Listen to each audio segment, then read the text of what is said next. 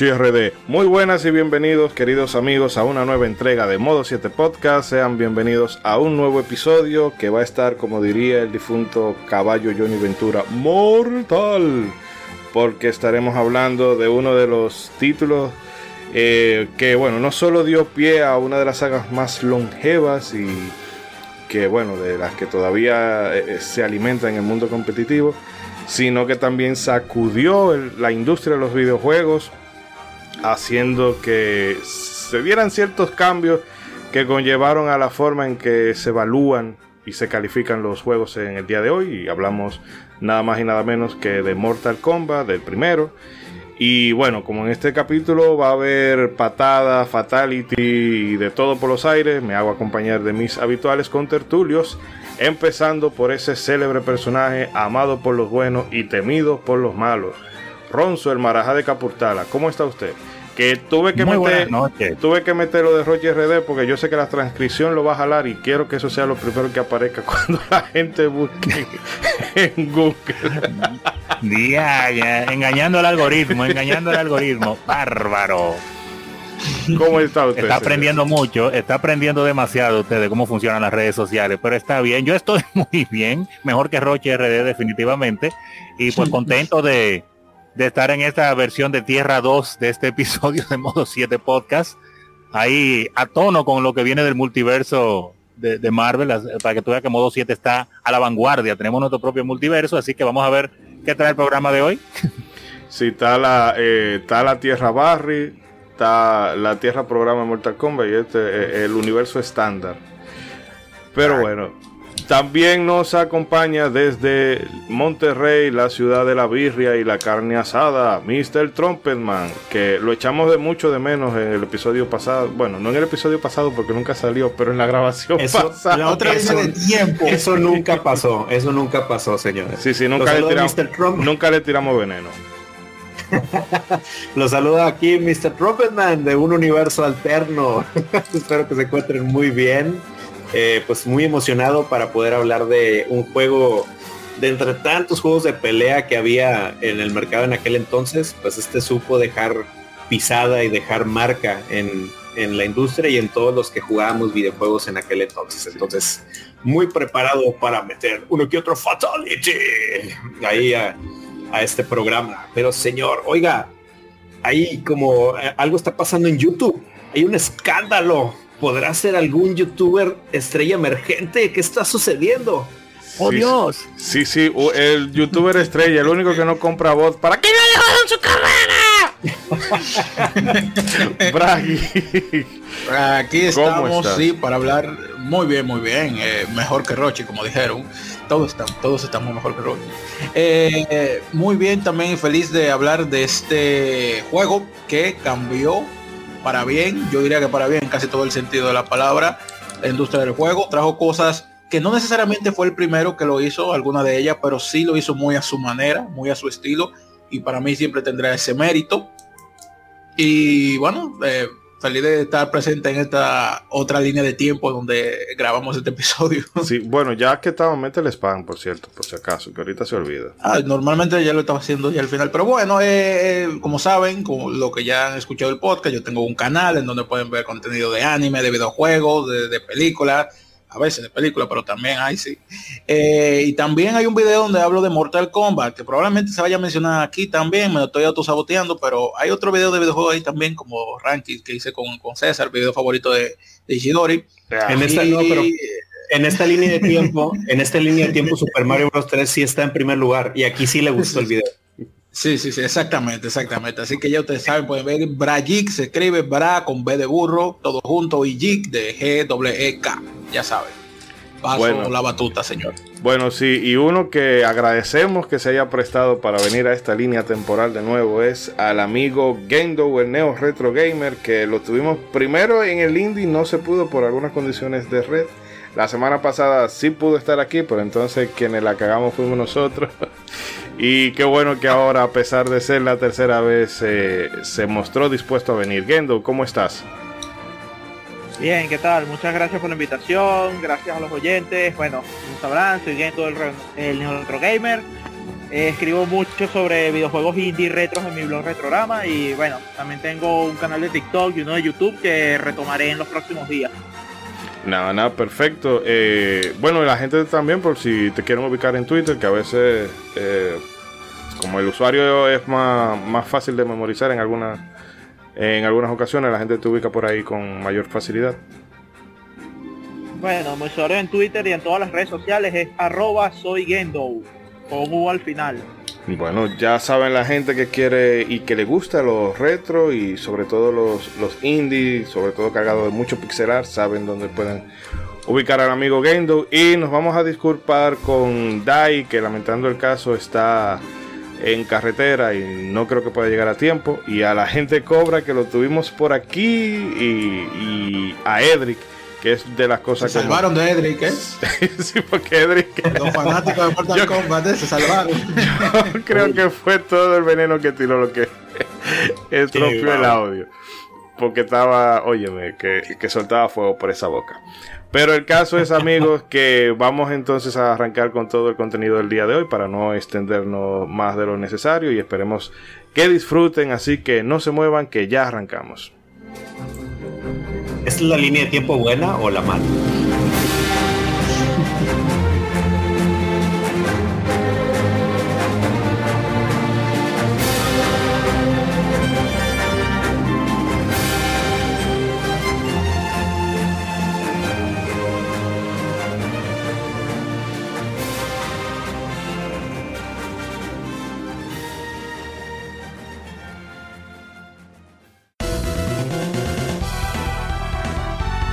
Visita nuestra web modo7podcast.com donde tendrás acceso a todos nuestros episodios en la mejor calidad disponible. Además puedes convertirte en uno de nuestros productores ejecutivos accediendo al link de nuestra página de Coffee. También estamos en todas tus plataformas de podcast favoritas. Y no olvides que tus comentarios y sugerencias son importantes para nosotros. No te despegues y continúa en Modo 7 Podcast.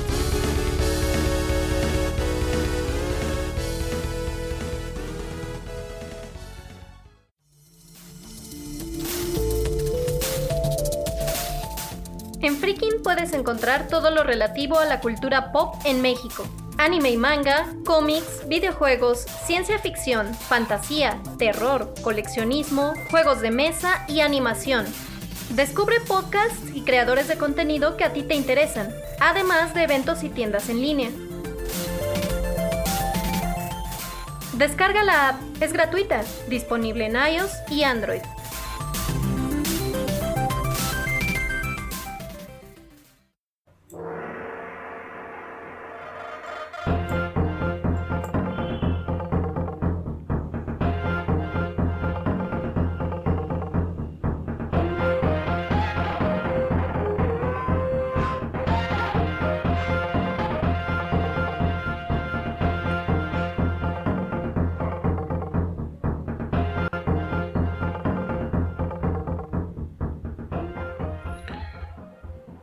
Bueno, esperando que le hayan hecho caso a las palabras del amigo Mr. Trumpetman durante la publicidad, eh, bueno, oh. arrancamos. Y antes de meternos de lleno, como siempre hacemos con el guion, me gustaría hacer como una especie de overview de, de impresiones generales que podamos tener sobre este título o la franquicia en general. Y desde luego, entiendo que no puede ser de otra manera que dándole pie al invitado. Eh, Gendo, Mortal Kombat eh, no sé, ¿qué puede representar para ti como saga, como eh, juego o cómo fue un, poco tu primera impresión con él? Bueno, Mortal Kombat es mi juego favorito de peleas de todos los tiempos. O sea, a mí me voló la cabeza la primera vez que jugué Mortal Kombat 2 en Sega Genesis. Me pareció algo totalmente distinto a todos los juegos de pelea que había jugado anteriormente. De hecho, hasta el día de hoy sigo diciendo que Mortal Kombat es mi favorito. Mm, y Así eh, nada. Bueno, vamos a dejar eh, que me estoy confundiendo un poco con el orden de las cosas de, la dimensión destruida. Pero bueno, Mr. Tropeman, usted que no estaba aquí la otra vez, eh, Mortal Kombat. Ah, bueno, pues fue de esos juegos que en aquella época sí te hacían decir, no manches sangre. Y obviamente te, da, te impresionaban esas gráficas pre-renderizadas que pues en aquellos años que todo era este pixel art y art y, y todo en pixeles, vaya, perdón, pues obviamente ver las imágenes reales de los luchadores eh, sí, te, sí te llamaba bastante la atención. Y como decía, pues ya estos, estos eh, combates como que más eh, viscerales con toda la sangre, pues obviamente sí, pues era muy puberto en ese entonces, entonces sí llamaba bastante la atención entre todos los juegos de pelea que había y digo, obviamente ese juego jamás, jamás, ese juego, perdón, jamás iba a poner un pie aquí en mi casa. sí. Entonces fue más de, fue más, fue más de irlo a jugar a, casa de mis amigos. Este, ya al rato eh, desarrollo un poquito más ese tema, pero sí, o sea, me tocó jugarlo más en, casa de mis amigos, este, y empezar a ver ahí cómo hacer fatalities y cómo hacer los golpes. Y pues digo, fue un, juego de pelea, digo, que, que, sí me llamó mucho la atención en ese entonces. Hmm. Y, ah, muy bien, muy bien. Eh, usted, Ronzo, que lo tengo por ahí. A mí, no, no, yo nunca conocí ese juego. eso, ¿Qué juego es? ¿Un juego nuevo que sale ahora? Sí, sí, salió. Generación de consolas. salió ayer. ¿Usted cree que salió hace 10 años, en los 90? Un indie, ah. digo, ahí, lo dijimos en los juegos, de en el programa de los indies salió apenas hace ah, poquito. Sí, sí, sí, yo sabía que lo había escuchado en alguna parte, en el programa de los indies. Que, que, que, que, que no era sorprenderse que uno agarrara ahora mismo y hiciera un April Fools y, y crear una página con una noticia de que este juego nuevo que va a salir y hubieran gente alabando los gráficos, así viendo las fotos, gente que no lo conoce, porque así es el mundo. Eh, pero no, Mortal Kombat, eh, pues eh, para mí fue, bueno, claro, parte importante de, esos años de juventud, de la niñez. lo conocí primero de vista al ver a otras personas jugando en un club de, de videojuegos y después, pues claro, de eso que uno alquilaba media hora, una hora y claro, la, impresión es grande, porque anteriormente a ese está gozando alguien ahí. Está gozando siga, ¿Qué, trae, ¿Qué trae usted ahí? Está viendo Pitfire. Bueno, me va a decir ahora. no, no, eh, Cuéntanos, eh, Ronald, ¿qué más opinas de Mortal Kombat? Siento que se está burlando de mí. No, no, no, es muy turbio, es muy turbio lo que acabo de ver. Esta señora, esta señora anda viendo memes. Este, mientras Ronald, Cuéntanos más acerca de tu experiencia con Mortal Kombat. no, ya yo, ya yo siento, yo voy a seguir, pero ya yo siento que él está viendo algo más turbio que todos los fatalities de la saga completa, pero está No, no, no, sí te eh, Sí, no, que míralo cómo está. Este, tenemos un jefe violento aquí, malo, ¿eh? Pero el caso es que, que me impresionó en aquel tiempo, porque anteriormente a Mortal Kombat, o conjunto a Mortal Kombat en esos tiempos, eh, yo solo había visto un solo juego eh, con ese tipo de tecnología, que era Pit Fighter pero Pitfire, aparte de lo malo que es, eh, yo siento como que como que no estaba como tan bien hecho, como que para que se viera impresionante. Mortal Kombat sí, ese realismo, a pesar de que ahora se vea que uno diga, ah, qué disparate para una persona de ahora, pero en ese tiempo ese realismo, esa forma en que ellos calibraron los colores, los fondos, cómo se veían los personajes, era algo súper impresionante. Yo lo vi en Super Nintendo en aquel tiempo, la primera vez en un club de videojuegos y después, claro, lo pude ver en Sega Genesis también, en un Sega Genesis de un primo, pero fue súper impresionante y la violencia y, los sonidos de los golpes eh, fue algo que me impresionó mucho, la verdad. Siempre me encontré por alguna razón que los ninjas estaban como que como que la ropa, eh, me recuerda esa sensación que yo sentía como que esa ropa tenía que ser como suave, porque se veía como acolchadita. sí. Sí, pero tenían unos colores, unos colores súper chillones que ah, claro, sobre, todo Scorpio, dime cómo tú vas a matar a una gente con sigilo, con un, un amarillo, un, un naranja que se ve claro. a kilómetros como ser un ninja de una aldea que se llama la aldea oculta entre las hojas y traigo un traje naranja fosforescente por todos lados.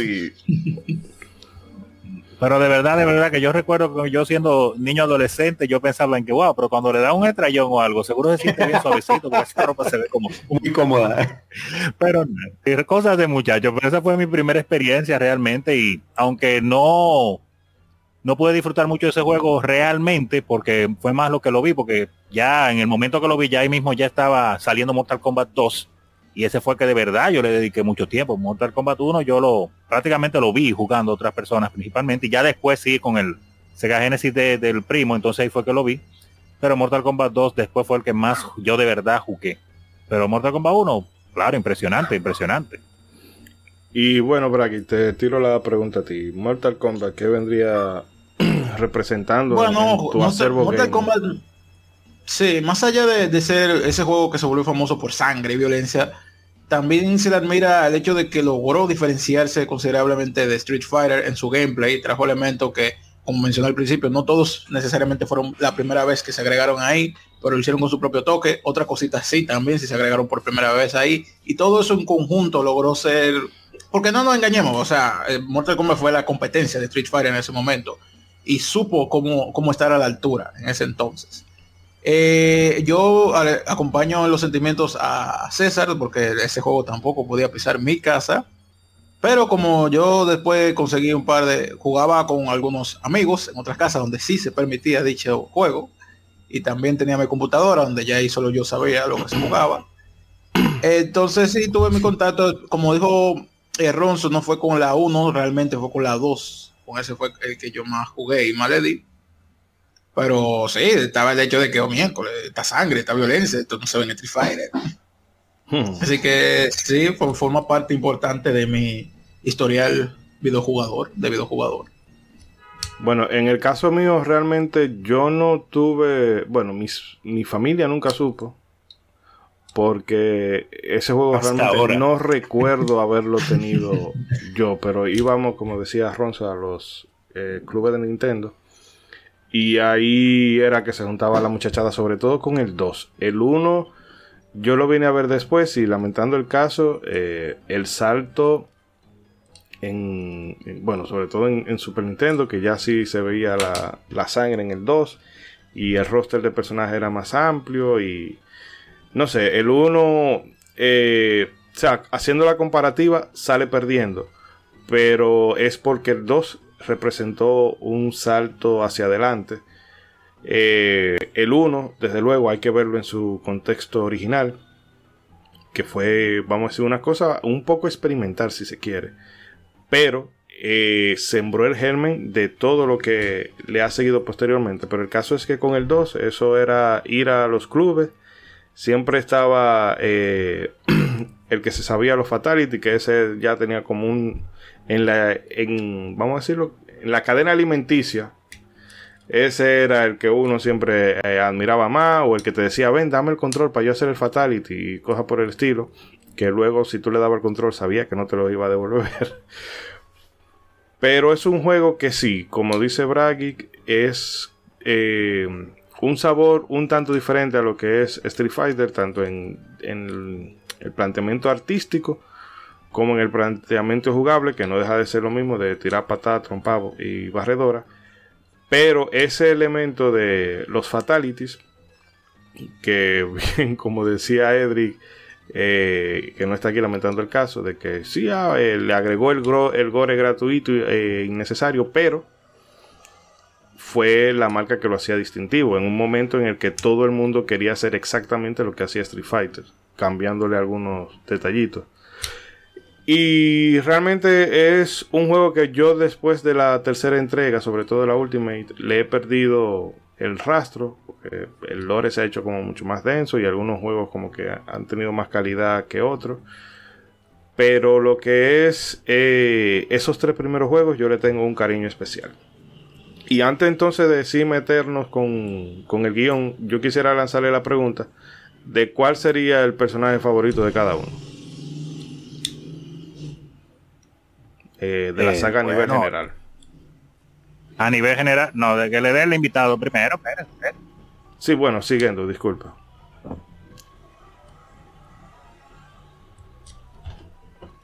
Eh, Gendo, ¿andas por ahí? Para ver el personaje favorito de Gendo. Bueno, yo soy más de los ninjas. Mis personajes favoritos son obviamente Sub-Zero y Scorpion. La dupla poderosa del juego. No, no el, solo el, equivalente a Chotocane que tiene Mortal Kombat. Claro, son los que más, lo que más gustan, que hay que decirlo, tienen carisma. ellos son los que marcan la diferencia en ese juego. Hmm. Siempre son, fuertes en todas las entregas. Sí. Lo, lo, que sorprende es que ellos están, o sea, a pesar de que el protagonista de facto es Liu Kang, la atención está centrada completamente en ellos. Exacto. Sí, es que tienen el que bueno, esa es otra cosa que hay que mencionar también, que Mortal Kombat tiene como tiene dos grupos. la gente que realmente disfruta el juego por el gameplay y demás. Y gente que disfruta el juego, obviamente, pero está como más metida en el tema de, del lore. Y ese background que tienen Sub-Zero y Scorpio eclipsa muchísimo de lo que tiene alrededor. Sí, sí. Sí, podríamos decir que son los personajes que tienen mayor profundidad de todos. Sí, es que es a lo que iba, o sea, cuando el, el, Lord de Mortal Kombat estaba recién creado, pues son los personajes que más historia o que más background de historia tenían. Después de ahí ellos se quedaron como que, ah, los más interesantes, con un pasado más, más profundo. Sí, y eran ninjas sobre todo. Bueno, eh, y eran ninjas. Asesinos. O sea, un ninja ancestral en busca de venganza. ¿A quién no le va a interesar esa historia? Sí. que de hecho de la, de la última película, eso fue lo mejor que ellos hicieron, la, el background con Scorpio. y bueno, ahora es el campeón de los dioses. Así que imagínate lo completo que es el Lord Scorpion. y bueno, Ronzo, eh, usted, personaje favorito. Ah, yo no dije ya, ah, pero espérate. Yo me sentía tan identificado con lo que estaban diciendo que pensé que ya hasta yo había hablado. Eh, no que digo, eh, eh, inicialmente, inicialmente el personaje que me llamó primero la atención fue Raiden por el por el asunto de, los rayos y no sé, el sombrero, el sombrero de ese estilo chino extraño. Me llama mucho la atención y el sonido que hacía cuando se tiraba en el aire estilo Psycho Crusher obviamente nunca, nunca llegué a descifrar qué era lo que decía, pero creo que ese fue el primer movimiento que yo aprendí a hacer en Mortal Kombat, que era creo que dos para atrás y luego para adelante. Y, entonces ya por eso yo al principio, sin saber jugar mucho, jugaba con ese personaje porque era lo único que yo sabía hacer. Pero en realidad, personaje favorito, favorito, favorito es Kun Lao definitivamente, eh, y más específicamente esa versión de Mortal Kombat 2 de Kun Lao me encanta la pose, me encantan los colores que eligieron, cómo se ve la sombra que le cae sobre el rostro, que no deja ver bien claramente el rostro, lo del sombrero.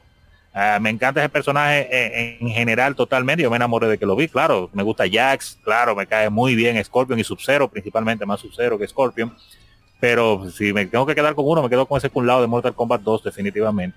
En la 1 Raiden, claro, pero como favorito en general, Kun Lao. Kun Lao. Hmm. Y bueno, Bragi, ¿cuál sería tu personaje o personajes favoritos? Porque yo sé que tú nunca, tú nunca respetas las reglas de,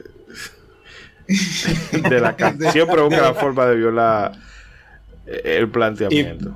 Y, por eso lleva mi top 5 de. sí, un top 5 y se agarra de algún vacío legal para meterte tres personajes de más. Bueno, bueno, ya que usted dio luz verde. La verdad es que yo también. Ah, pero se lo va a coger el brazo. No, no, no, no. no, no, me refiero a que al igual que el compañero acá Gendo y la, bueno, la mayoría, yo era el típico que se cogía a lo que llamaba la atención, estaba Scorpion, Sub-Zero, Raiden, y también cogía a Liu realmente, me gustaba mucho. Eh, la historia de fondo favorita mía es la de, la de Sub-Zero también, la de Scorpion. Me gustó también la de la película animada, que siempre dan su, su agregado y eso, el, el, reinicio del juego del 10, bueno, que ahí no se enfoca tanto en ello, al menos no al principio. Y como dice Ishidori, una de las cosas que hizo bien en la película, la última película live action fue esa. Así que ellos siempre me han gustado. Sé que hay más lore ahora expandido, que quizá pueda haber otro personaje más profundo y eso en, las nuevas historias. el lore ha ido Y también la, esos juegos intermedios. Pero me quedo por ahí, me quedo por ahí realmente con, con esa gente. ¿Y Mr. Trumpetman? Ah, bueno, eh, digo, en mi caso no era tan clavado con Mortal Kombat, pero eh, ahí voy con Ronzo. También a mí me llama mucho la atención Raiden por la cuestión de los rashitos. Este, y obviamente también por la cuestión del que nunca le entendía tampoco qué decía. Este, y también como en los primeros juegos, eh, pues obviamente en la historia del protagonismo se la llamaba, se lo llevaba, perdón, Liu Kang también ahí como que Liu Kang me, me llamaba la atención también por esta onda Bruce Lee-esca que tenía el personaje, ¿no? Ya ve que pues, está basado ahí en Bruce Lee, entonces obviamente como fan de Bruce Lee pues me llamaba eso la atención. Entonces son como que los dos personajes de, ese primer Mortal Kombat que más, más agarraba. Y pues obviamente también Sub-Zero por, por los poderes de hielo y congelar al personaje. Entonces está, estaba muy padre todo eso. Hmm. Bueno, en el caso mío yo soy súper básico. Eh, el personaje de Scorpio a mí me, me gustaba mucho, primero porque eh, era representativo de, mis signos del zodiaco, que sí, yo soy como las, las milenias, las la centenial ahora, que todo es zodiaco. Y sí, típico de Scorpio. El caso es que sobre todo por el gancho y el come here, que ese era como un catchphrase que se te quedaba independientemente de que tú supieras inglés o no, eso se te quedara, aunque tú lo pronunciaras mal. Y luego ya en versiones, o sea, en las versiones más, eh, más recientes, o bueno, más recientes no, sino las posteriores, la palabra que estoy buscando. Eh, a mí me gustaba mucho el personaje de Cinder. Ahora que recuerdo que jugaba mucho por el tema del cabello y cómo lo usaba y demás. Y no, no porque me gustaran las MILF, ni cosas por el estilo. Pero recuerdo que también fue un personaje que utilicé mucho. Y bueno, Bragi, verdad que lo habíamos comentado por anteriormente, pero para que no se pierda ese dato, eh, lo que decía de, de Ray. Ah, sí, sí. En, una línea, en una línea, en otra línea temporal, yo mencionaba que eso que escucha, a diferencia de otros juegos como Street Fighter, donde que no se entendía bien lo que decía el Tatsumaki Senpokeaku o cosas así, aquí también pasaba con Raiden que él decía y no se entendía nada y precisamente porque no dice nada en particular Resulta que el actor, el actor de Raiden se dio a lo grano, literalmente, hizo un sonido y decidieron agregarlo en el juego a su manera. Así tal como usted lo escucha. Así fue, se agregó y eso no significa nada. así que estaba teorizando, así mismo. Así que eso se estaba teorizando que eso fue, que esto significa tal cosa en japonés, que en chino. No, eso es el sonido de un, de un hombre quejándose porque se dieron los, que se dio en los en, los yo tantos años intentando entender lo que decía ahí, buscando el nombre de cómo se llama el movimiento y todo. No, no, está relajando. No, pues es que por, muchos años fue un tema conspiranoico ver qué rayos es lo que, literalmente qué rayos es lo que decía Raiden en, en sus poderes. Pero pues luego esto sale en una entrevista, digo que literalmente el pobrecito se dio en los gumaros y como que ya él da ese grito y se terminó convirtiendo en un este chiste local de ahí del, del, equipo de desarrollo y lo terminaron poniendo ahí. Que digo, esa es la versión, la oficial, porque luego también por ahí hay otra versión, ya, saben que de esto hay mil versiones, ¿no? Que sí, hay, versiones, hay varias versiones. El director de sonido estaba tratando de que alguien dijera algo en japonés, que ya cuando se hartó mejor dio ese grito pero al menos la versión la oficial es esta la de la del accidente. Y esa es la que yo digo que es porque Ed Boon y Tobias fueron personas muy, siempre fueron desde el principio muy abiertos con las entrevistas y siempre fueron claros con las cosas. Así que ahí no, no hay hueco de, de, mitos urbanos no, hay para donde le mueva así Sí. y que por ejemplo hay otras cosas que ellos recuerdan diferentes, que tampoco es que tengan una versión estandarizada de las cosas. Y es curioso que en este caso ellos coincidan. Eh, pero además, es si la versión de del encargado de sonido es la real, bueno, pues entonces hay que hacer como decían, eh, como se dice la prensa americana, que cuando la leyenda se convierte en realidad, imprime la leyenda. Sí. va, a pues, más así. Ya, ya estas cosas es como todas las teorías que hay alrededor de Dragon Ball Z, que por cierto, en esta línea de tiempo, este, hoy Dragon Ball Z está de aniversario pues felicidades a todos los fans de Dragon Ball Z. Oh. Es, como este cuando en Dragon Ball Z que están diciendo mil teorías de los niveles de poder y que si en tal serie dijeron y que en tal revista dijeron algo, ahí te vas. ¿Lo dijo Toriyama? Sí o no. Sí lo dijo. Ah, eso es lo oficial. Y pues obviamente nos vamos con la versión de, los desarrolladores. Hmm. Y bueno, hablando de la versión de los desarrolladores, eh, Ronzo, vamos entonces a conocer un poquito de ellos. Claro, claro, claro. Vamos a ponerle un poquito de sazón y de historia a este podcast.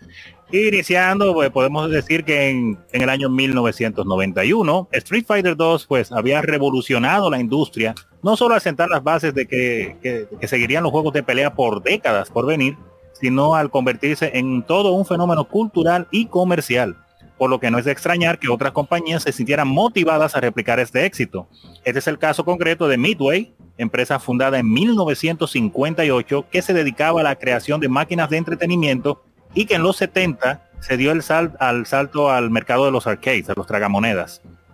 Eh, por, aquella época, en 1991, entre la plantilla de empleados de esta compañía se encontraba Ed Boon, un programador quien estaba entonces, eh, quien hasta entonces trabajaba en la división de pinball, y John Tobias o Tobias o Tobias, como lo quieran pronunciar, que pues es un artista de cómics y diseñador gráfico. Ambos anteriormente habían sugerido a la empresa crear un arcade en el estilo de Karate Champ de Data East. La idea inicialmente fue rechazada, ya que los esfuerzos de la compañía estaban enfocados en hacer un juego basado en la película Soldado Universal protagonizada por Jean-Claude Van Damme. Eh, pues finalmente este proyecto nunca se concretó y los ejecutivos de Midway quedaron con un bache en su esquema de producción, por lo que se les recomendó, se le encomendó a, a Boone y a Tobias el desarrollo de un juego de peleas en un plazo de solo 10 meses. 10 meses, haciendo una pequeña pausa para comentar ahí eh, esto, eh, eh, mencionar ese detalle de hacer un juego en 10 meses y la compañía le dice, bueno, dale para allá. Y es que en aquellos tiempos pues se estilaba pues mucho todavía el asunto de que los juegos se hacían así en 10 meses, 12 meses, a lo mucho un año y seis meses. Y ya si un juego pasaba de ese tiempo de, desarrollo, ya el juego estaba prácticamente en un problema, y el proyecto casi lo, lo cancelaban. Ahora los juegos se tardan 2, 3, 4, 5 años. Nada como nada que ver ahorita. No, ahora yo, eh, salvo que sea una, bueno, es que ni lo mismo indie, porque por ejemplo, el caso de Silkson. de verdad, de verdad tenías que abrir esa, herida. quiero echarle, quiero echarle limón a la herida de mucha gente.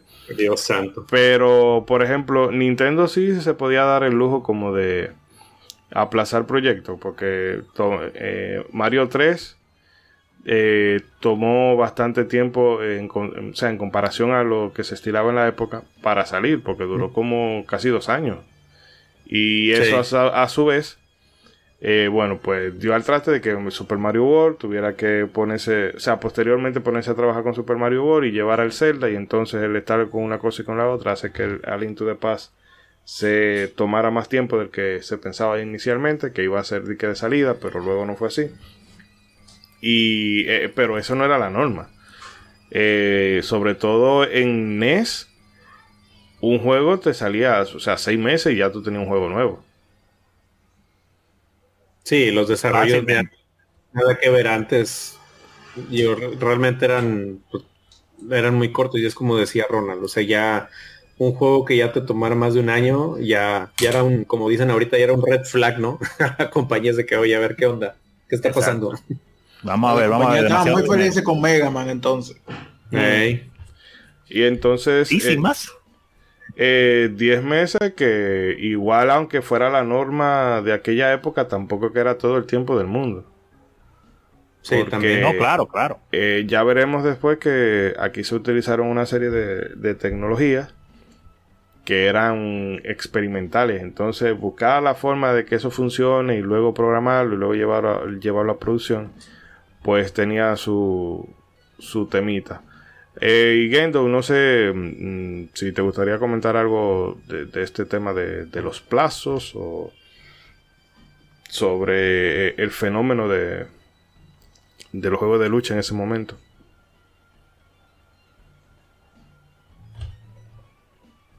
Mm. lo perdimos por un momento. Lo hemos perdido momentáneamente. Bueno, igual en lo que, en lo que se, recupera, digo, más adelante vamos a profundizar en cómo el juego se... Ah, ah, ¿ahí estás viendo? Sí, listo. Bueno. Dale, dale, dale. Eh, de verdad que me había sorprendido mucho que el juego estaba basado originalmente en Soldado Universal y bueno, eh, un periodo de desarrollo de 10 meses en aquellos años era algo considerable. Pero creo que el resultado salió bien, a pesar de que del cambio de planes a último minuto. Eh, efectivamente, efectivamente. Diga. Sí, porque incluso el tema con, con Van la, con Soldado Universal, no se dio que eh, eh, cuando la cosa no tapa a ti, no tapa a ti. Porque primero estaba ese tema de, de Soldado Universal que no se dio. Y luego se intentó reclutar a Van Damme como la cara reconocible de Mortal Kombat. Que bueno, el personaje de Johnny Cage o sea, eso es Eh, no hay, o sea, decir que es un homenaje o una parodia. Eh, bueno, según estaba construido para él, pero ya que no se pudo concretar las negociaciones, quedó como un homenaje, una parodia. Sí, digo que eso, decirlo eso es, más que evidente, porque no, no se tuvieron como mucho, no lo disimularon mucho. No, capaz lo parodiaron por eso, pues, como que mira, este pudiste haber sido tú. No, y eso habla de la libertad creativa, claro, de ese tiempo. Exactamente. Sí, y además no solo eso, también que está el hecho de que no solo hubiera, hay muchos juegos que tenían las, eh, los derechos de alguna película y así que eran feísimos, eran horribles juegos, pero en este caso iba a tener un juego que tenía un buen gameplay y, sabrá Dios el éxito que, iba a tener ese hombre. Que por pues ejemplo, en, parte, en parte por lo experimental que, que era el planteamiento del juego, la planeación del juego, por eso es que se querían como que amarrar a la figura de Van Damme. O sea, y como digo, más adelante vamos a explicar un poquito de cómo terminó llamándose Mortal Kombat.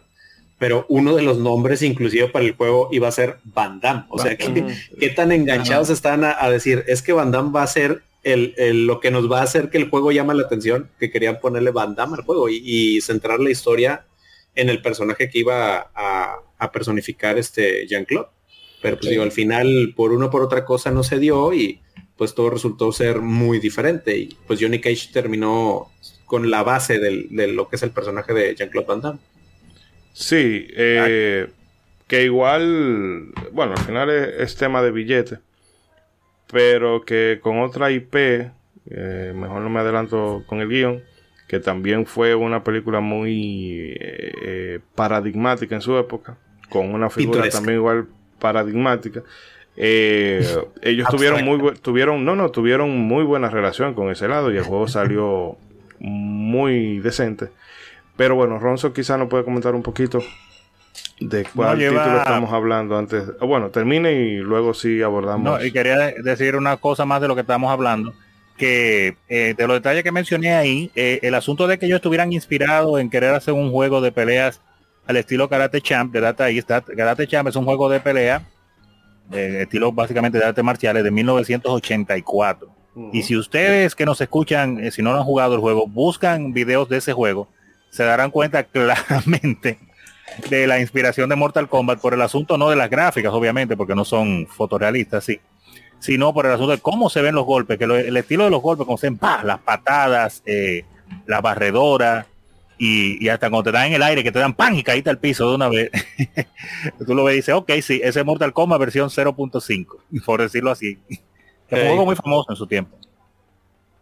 el, el Karate Champ. que, que, los centennials entran a Google y pongan Karate Champ. Sí, para que se... Exacto, ¿no? Que vean ahí una, una pelea y vean cómo se ven los golpes y van a decir, sí, definitivamente de ahí vino Mortal Kombat, eh, algo inspirado, definitivamente. Pero eh, continuando un poquito con los datos del juego, podemos decir también que el desarrollo del juego, pues obviamente solo tenía 10 meses, así que inició rápidamente y todavía se puso mano a la obra. En aquella época, Midway había comenzado a implementar la tecnología de la digitalización de imágenes para sus juegos, particularmente con el Terminator 2 Judgment Day o Día del Juicio, por lo que se recurrió a esta para, para el nuevo título de peleas. Esto en cierto modo para marcar diferencia con el uso de los sprites prominentes en los arcades japoneses. Eh, para crear el cast del juego, o sea, el, grupo de, personajes que iba a tener el juego, Tobias reclutó a varios artistas marciales locales con quienes ya había trabajado anteriormente en una película independientes. Entre ellos, pues, Daniel Pesina, uno de sus amigos de la infancia, y con él se hicieron las primeras pruebas de digitalización y posteriormente se convirtió en la persona que asesoraba al resto de los atletas. Tobias filmaba a los actores quienes realizaban los distintos movimientos que se ven en el juego con una cámara HI8 Además, eh, procuraba que los vestuarios fueran de un único color primario para que pudieran funcionar mejor en baja resolución. Y haciendo otra pausa rápidamente ahí, lo que mencionaban, eh, hace un, mencionaba, creo que Ishidori hace un rato, el asunto de los colores chillones, que mira cómo mencionan ahí que el vestuario pues se buscaba que usara un solo color primario y para que se notara mejor a la hora de bajar la resolución, porque obviamente capturaban la imagen con la cámara, pero para que cupiera después en el juego, había que empequeñecerla, pero que perdiera la, menor cantidad de calidad posible y que fuera pues distinguible. Y me imagino que por eso eh, los altos contrastes y el uso de, pocos colores en los personajes para que fuera más rápido y más fácil de ver y lo, lo, que no fuera color se pusiera negro rápido o blanco y ya, y se mantuviera mejor el juego. Interesante dato definitivamente, y que no fuera el primer juego que la compañía usaba, como en este caso Terminator 2.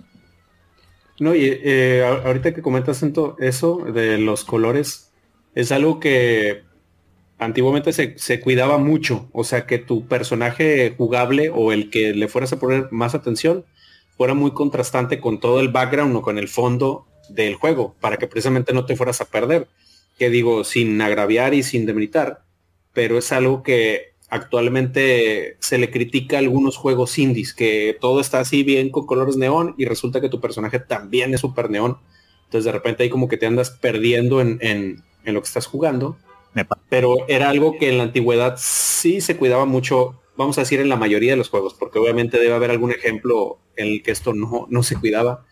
Pero pues qué, qué sorprendente que tuvieron ese cuidado a la hora de digitalizar las imágenes. O sea, y, pues por ejemplo llama mucho la atención ya después que, ya mucho después que el juego, toparte con estas imágenes o videos donde les tomaban la captura de movimiento a los personajes o que les tomaban las fotos este, ver cómo se, se capturó todo eso para, para poder llegar a lo que tú jugaste, ¿no? O sea, llama mucho la atención ver cómo se desarrolló todo eso. Sí, eso no es la cosa buena de que ahora gracias al internet y a YouTube pues podemos ver esas joyas de la joyas de la historia de los videojuegos, que son esos videos de preparación de Mortal Kombat, como uno ve a la gente primero haciendo los movimientos que ya estamos acostumbrados a ver, pero a 60 cuadros por segundo ahí. y, y segundo, ver cuando se ríen a veces, cuando fallan el golpe o que tienen que ensayarlo varias veces. Es muy interesante. no, y que fíjese que ese proceso eh, parecería muy básico, muy simplón. Pero para la época fue toda una revolución y que cuando se estaba haciendo este Terminator Judgment, eh, Day, que eh, es un arcade que yo lo recuerdo bastante vistoso porque si no era en en esta plaza donde estaba el cine Hollywood, ¿usted recuerda, Ronzo? Era en Fantástico de Coral Mall, que tenían máquinas de arcade ahí en esos sitios. Y tenían, ese, tenían. ese shooter de Terminator. Y realmente se veía bastante chulo. Y, y se dice que James Cameron cuando vio el proceso con el que se estaba haciendo el juego, que ellos incluso le facilitaron la maqueta de, del T-1000 para que eh, le hicieran la, captura de movimiento, se asombraba porque el proceso él lo notaba muy similar a lo que se hacía en cine. Que independientemente de que el proceso se vea muy rudimentario ahora, eh, no deja de ser en un sentido hasta un arte y casi una ciencia, por, decirlo así. No, y que se, se tenía que usar bien, porque digo, como vamos a mencionar un poquito más adelante, ya había juegos que habían implementado esta tecnología de, inclusive de peleas, pero eh, de por sí, digo, de por sí, eh, voy a decir algo que no me gusta decir, pero actualmente pues obviamente ya se ve un poquito tosco las gráficas de, Mortal Kombat, pero otros juegos que habían intentado eso, de plano se vea súper acartonado las animaciones de los, de los personajes, o sea que de un momento para otro ya estaba con la otra animación pero también te, te, habla de lo bien que implementaron esta tecnología, de darle los, los frames o los fotogramas necesarios para que como quiera el movimiento en pantalla se viera fluido, o sea, se viera, se viera lo más real posible. Y, realmente llama la atención que no solamente es utilizar una tecnología innovadora, sino utilizarla bien. Exacto, exacto. Eh, Gendo, no, si quieres eh, tirar tus dos centavos por aquí. Bueno, como decía, este, creo que la principal novedad que introdujo Street Fighter fueron esos gráficos digitalizados, ya que veníamos de juegos que tenían gráficos caricaturescos, que por cierto, esa fue una de las cosas que no me traía mucho de las primeras entregas de Street Fighter, pero cuando vi Mortal Kombat, wow, eso fue otro mundo. Era como interactuar con una película y para un niño pequeño era una novedad impresionante. Y bueno, en el aspecto técnico también es increíble, porque imagínate, condensar capturas de video, eh, fotogramas y eh, imágenes digitalizadas en cartuchos con reducido espacio de memoria. Wow, es toda una proeza. O sea, como te digo, yo, de verdad que yo Mortal Kombat jamás le he encontrado algo así negativo. Nunca. Hmm. Sorprendente ahora que, que, que, que hicieran en ese tiempo en un cartucho que no sé cuántos megabytes tenía, pero estoy seguro que ahora mismo cualquier foto JPG de cualquier celular eh, actual tiene mayor capacidad. Exacto, el archivo es más grande que, cualquier una sola foto. Pero eh, bueno, déjame seguir un poquito con más detallitos aquí de lo que tenemos acá. Y mencionar que, bueno, estábamos hablando de la parte de, de, Tobías, toda la parte artística pero claro está de su lado, pues Ed Boon pues seguía trabajando y se encargaba pues, eh, luego de que hacían todo ese trabajo de digitalización, de meter las imágenes digitalizadas en el juego.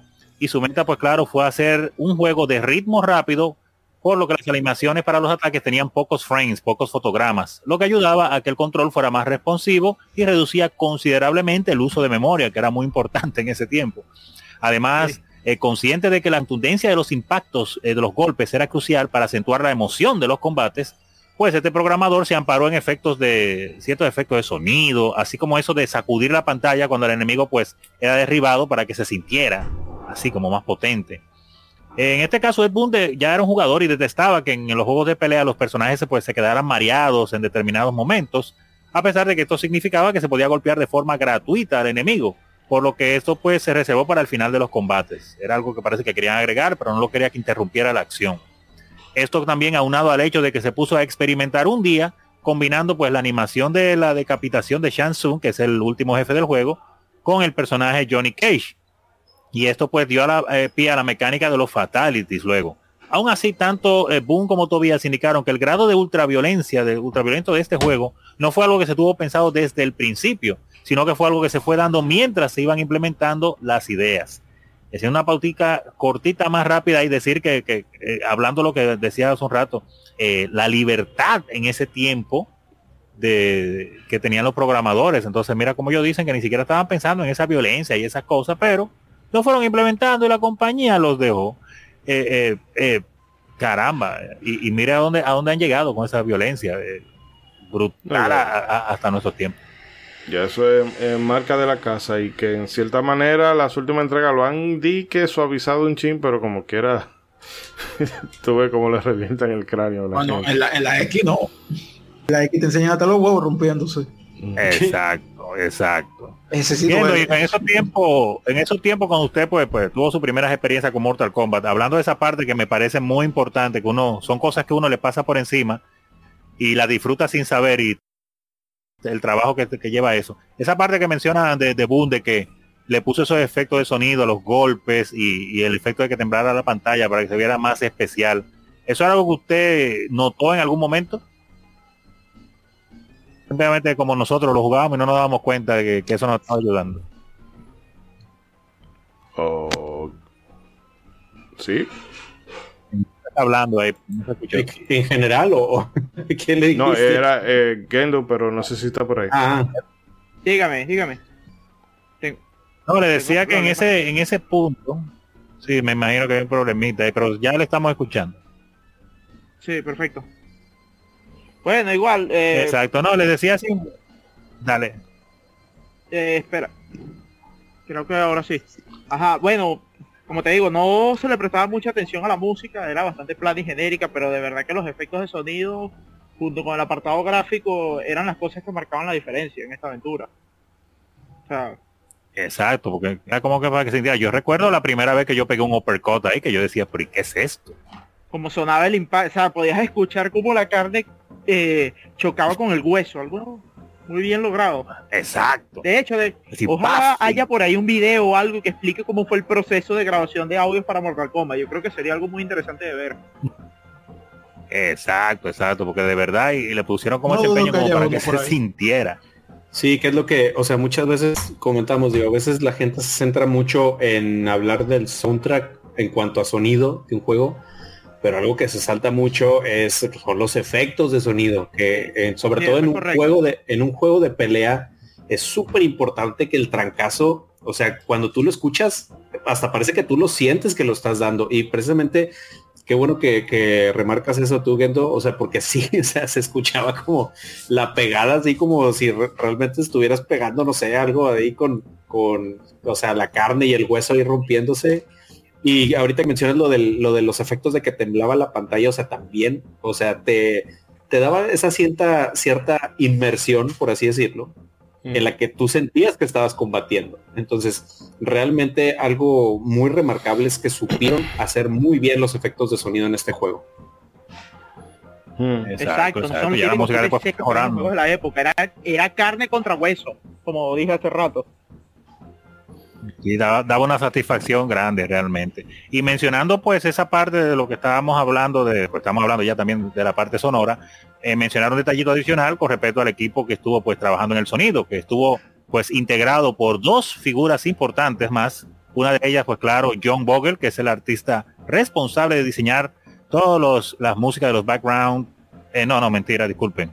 De todo diseñando los background, o sea, los fondos tomando notas de los sketches que había dibujado por John Tobias para crear todos esos fondos de la primera Mortal Kombat tan distintivos. Y pues la otra, claro está, el compositor del, juego, que es el legendario Dan Forden, quien sigue pues estando involucrado en la franquicia hasta sus entregas más recientes. Y ahí, eh, eh, para parar un momento ahí, pero mencionar que Dan Forden, para los que no saben, aparte de hacer la música, es la famosa carita que se veía salir en Mortal Kombat 2 que decía Toasty y exactamente el Toasty como otro otro de los sellos bueno ya ya pasó hasta el 2 pero pues se convirtió como en una de las eh, firmas o signatures de la franquicia no no no y, siguió saliendo en otros en otras Mortal Kombat también aparte del 2 sí. Sí sí sí sigue en la 3 está también.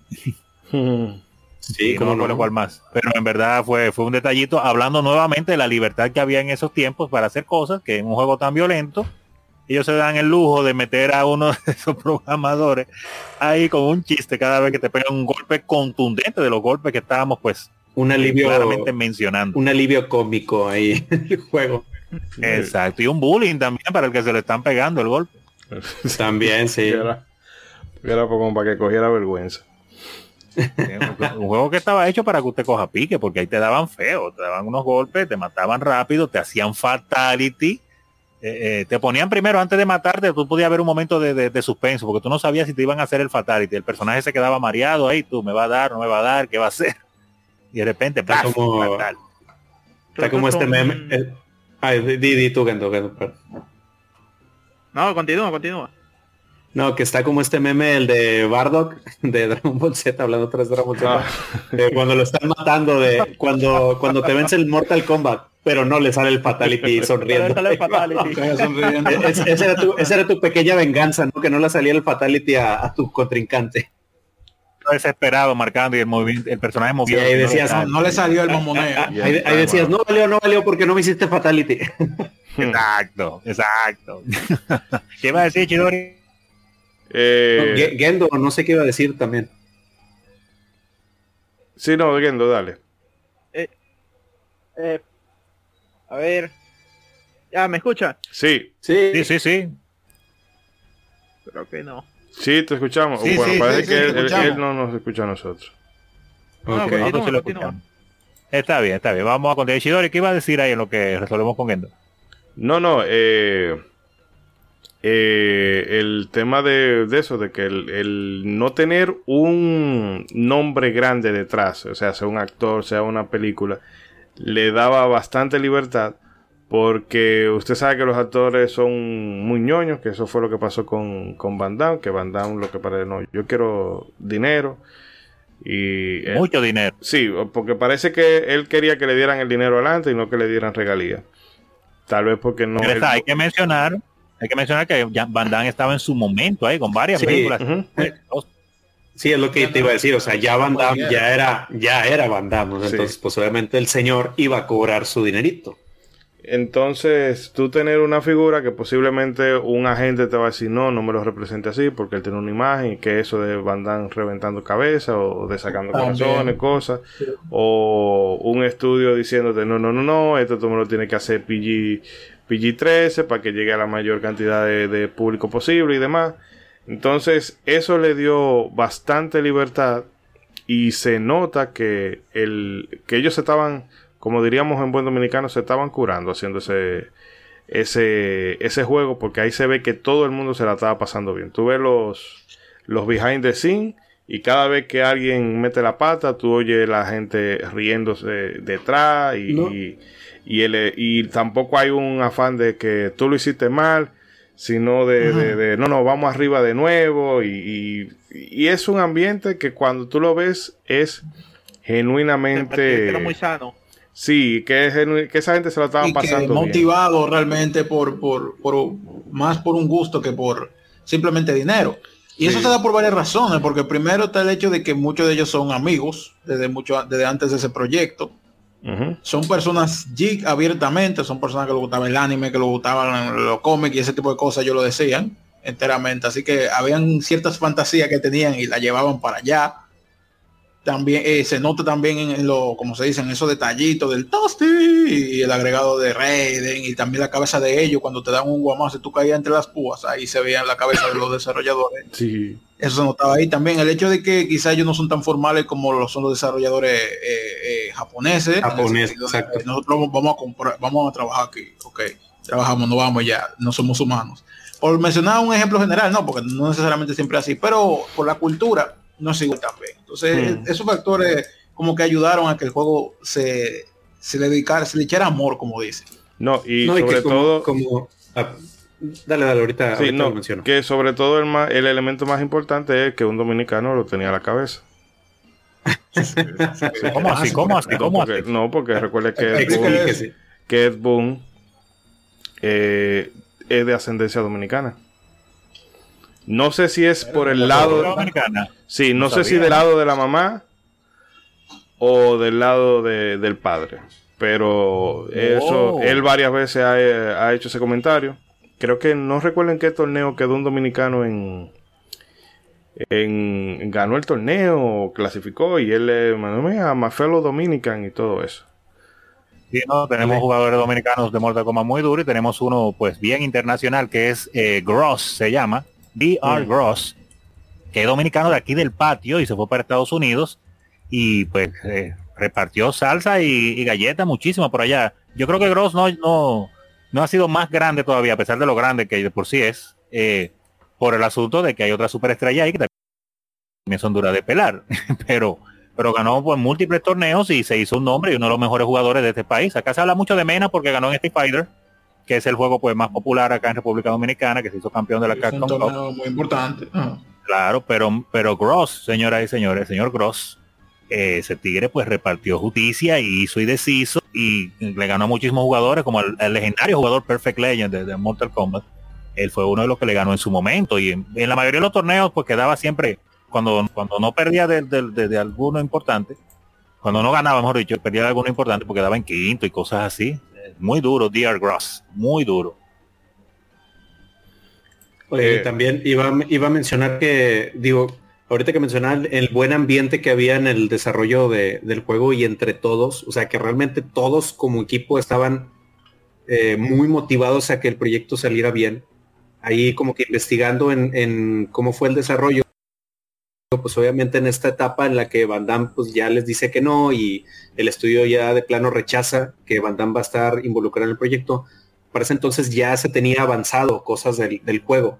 Y como mencionaba hace rato, esto era tan experimental que realmente estaban súper, súper anclados a, que pues Van Damme fuera como que la ayuda para que el juego pues sí se tuviera, tuviera, cierto éxito, era el respaldo. Entonces cuando se da esta onda de que, de que Van Damme ya no está involucrado, se, comenta que los desarrolladores, pues la verdad sí se agüitaron mucho y sí se les bajó mucho el ánimo de, híjole, sí seguiremos con el proyecto, saldrá, no saldrá, pero que fueron precisamente los eh, actores de, captura de movimiento que me llama mucho la atención que hasta ellos se involucraron tanto en el proyecto porque pues normalmente ah, pues yo nomás vengo a que me tomen unas fotos haciendo cosas y ya me voy. Ajá. yo no sé de qué están programando aquí ni la fregada, pero ellos tan, tan están involucrados en el proyecto que precisamente eh, uno de, ellos que fue el, que hacía el personaje de Cano, no, tengo el, el, este, el, nombre del actor, este, pero fue, precisamente él el que le hizo a los desarrolladores, oye, espérate, pues estamos haciendo las cosas bien, todos nos llevamos bien, entonces, pues, ¿para qué necesitas a Van Damme? O sea, lo vamos a armar sin él, no te preocupes, o sea, que él y otros de los actores de, de captura de movimiento fueron los que le dieron la, la como que la motivación a los desarrolladores de, bueno, pues vamos a aventarnos total, o sea, pues no hay posibilidad de que, sí, de que sí la armemos. Ajá, exactamente. O sea, pues vamos, vamos a, armar nosotros nuestro proyecto y con lo que ya tenemos, y pues vamos a ver si sale. Y pues digo, eh, o sea, es a lo que quería referenciar de qué tan bien estaba el ambiente en el equipo que aún en un momento de bajón, parte del equipo fue quien también impulsó el proyecto. Mm. Eh, pero, creo que creo que se llama Richard Divisio, el señor que hizo a, a Cano. Sí, que por cierto, que ahorita mencionamos a, a, Daniel Pesina y cabe destacar que él es eh, el actor que dio, o sea, el modelo que sirvió para Johnny Case, Scorpio, Reptil, que era eh, el personaje ah, secreto y demás. Que bueno, sí, realmente yo creo que eso viene más por la amistad que ellos tenían con, sí, Y, o sea, eso te digo, que se nota que la camaradería ahí estaba a flor de piel. Y que yo siento, no sé, o sea, es muy fácil decirlo ahora, eh, ya que la historia está escrita y todo eso. Pero yo siento que quizás con Van Damme el juego hubiese quedado en una curiosidad eh, más que otra cosa. Ah, sí, ese fue un juego que jugamos en su día, pero ya no le, no le prestamos más atención porque quizás el nombre hubiese pesado más que el propio, que el propio producto. Inclusive estuviéramos hablando otra historia en el ambiente del equipo, probablemente. También. Exacto. Porque lidia con... Esos juegos... Y bueno, y que Van Damme, usted sabe que... Pues eh, él, él, y el difunto Maradona. Óyeme, el ah. día, bueno, debimos de hablar de la película de Street Fighter, el, día que hicimos el programa de, de Street Fighter, pero mire, eh, eh, yo creo que... ¿Dónde fue que filmaron esa película? Eh, fue en Vietnam en, no sé, el caso es que yo creo que en esa región no quedó cocaína después después de que pasó Van Damme por ahí. Wow. Hello. Sí. Ah, no joda. Que no, no, no, mira, ya llegó este hombre. Vamos a hacer un corte aquí porque yo no. es más, ya terminó el programa, no vamos a seguir. Llegó, llegó. New Challenger. Solamente, solamente entro, solamente entro para recordarle a todos nuestros escuchas que próximamente tenemos un especial de los juegos de Piolín. apenas, le, apenas, iba, apenas le iba a decir, antes de decir algo, usted mande Piolín a todos los que nos escuchan, señor. un saludo a todos los que nos escuchan. Piolín es para todos. Recuerden eso. Piolín es para todos, como dice César. Solamente entro para recordar eso. Hay un especial de Piolín este año. Vote por qué juego de Piolín usted quiere que nosotros le hagamos el tema del podcast. Y además, antes de irme ya, pasar por, paso por aquí de largo, recuerde que usted tiene la opción de votar por su trasero favorito de las chicas de Mortal No, señor, no, pero mire. De, de Milena, de Sonja, Sonja, bueno, Vitana y Milena no están ahí, pero si Sonja bueno, pueden meter a Goro si quieren, a mano cambiada, pueden hacerlo si no, se, no, pero mire, aquí no se juzga. mire, mire, Cobra, que usted tiene un fan club de, gente aquí, porque nos llegó una donación al coffee y fue con la orden expresa de que fuera para que usted se comprara un café. Y increíblemente. ahorita siguen, sigan envalentonando este hombre, que ahorita se va a creer que es algo de verdad. eso es lo grande que va a creer. Ahí sí nos bromamos. Precisamente, ya que dice eso, de una vez, eh, eh, fue su fan Stratos, señor agente Cobra, para que le dé las gracias, por favor. Muchísimas gracias, Stratos. Muchísimas gracias. Espero que tenga un gusto exquisito por esos glúteos femeninos de cualquier personaje de videojuegos. Y, por los piolines. Y por los piolines en su poll puede hacer un poll de qué streamer candente le gusta más en este mundo de los Ay, Dios mío. Todavía hasta el trasero de Gore iba bien, señor. Iba bien. Y ya para finalizar, ya para Ha finalizado 500 veces, pero dele para allá. Por suerte, por suerte. Usted está buscando que no está Enrique aquí. Recuerde dejar sus comentarios Recuerden que a nuestros aliados, que hay mucho odio y retaliación para ellos, somos mejores que ellos. Así que, bueno, César uno de nuestros aliados, así que somos mejores que usted. Señor, hablando, de, hablando de aliados, hablando de aliados, hoy es el aniversario de Dragon Ball Z, señor. ¿Qué opina de los juegos de ah, Dragon Ball Z de Super Nintendo? Es lamentable que el medio la mediocridad de los juegos de pelea de Dragon ¿Los va a jugar hoy que es el aniversario de Dragon Ball Z? No lo creo. No ¿Los va a jugar? no lo creo. ¿Va a jugar Super Botuden hoy? No. La Battle 32. son juegos mediocres. Ya nuestros queridos aliados nos reportaron de que no son buenos, sino que ellos lo tienen como nostalgia. Y para aquellos también de habla hispana que tienen sobrevalorado esos juegos, lamentablemente están errados. Así que, eh, bueno, sigan escuchando este podcast y nada. Pero la gente tiene derecho. Su, tras, su trasero no tiene derecho, pero de perdido, de perdido, de perdido, de perdido despídase diciendo Toasty para que haya entrado así. No, recuerden, por favor, el pol del trasero más delicioso de las chicas de Mortal Kombat. Pueden meter hasta Shiva si quieren, si quieren ya un poquito más. Qué exótico. A los Galactus. Excítense mucho y excítense mucho. ¿eh? Bye. Bueno, vamos con este desastre que ha hecho este hombre aquí. Vamos, vamos a terminar este bloque y eh, salen cosas tan perturbadoras como estas. Yo por ahí no me meto. Eh, vamos a hacer un corte, César. Tenga mano ahí los comentarios de los amigos oyentes y aquí estamos volvemos ya con todo lo que queda para el próximo bloque. No se muevan. Venga. Toasty!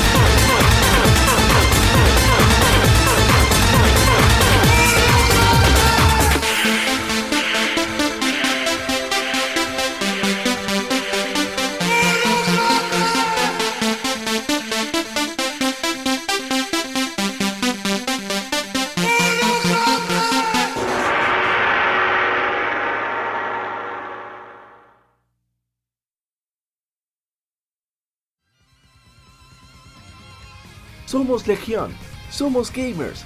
Legión Gamer Podcast. El gaming nos une. Un podcast enfocado en tratar juegos de actualidad y del pasado con la relevancia que merecen.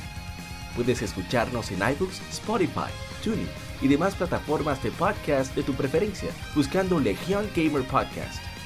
Recuerda seguirnos en las redes sociales como Legión Gamer RD.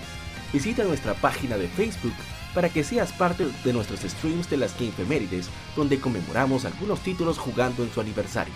Porque todos jugamos, el gaming nos une. Legión Gamer Podcast.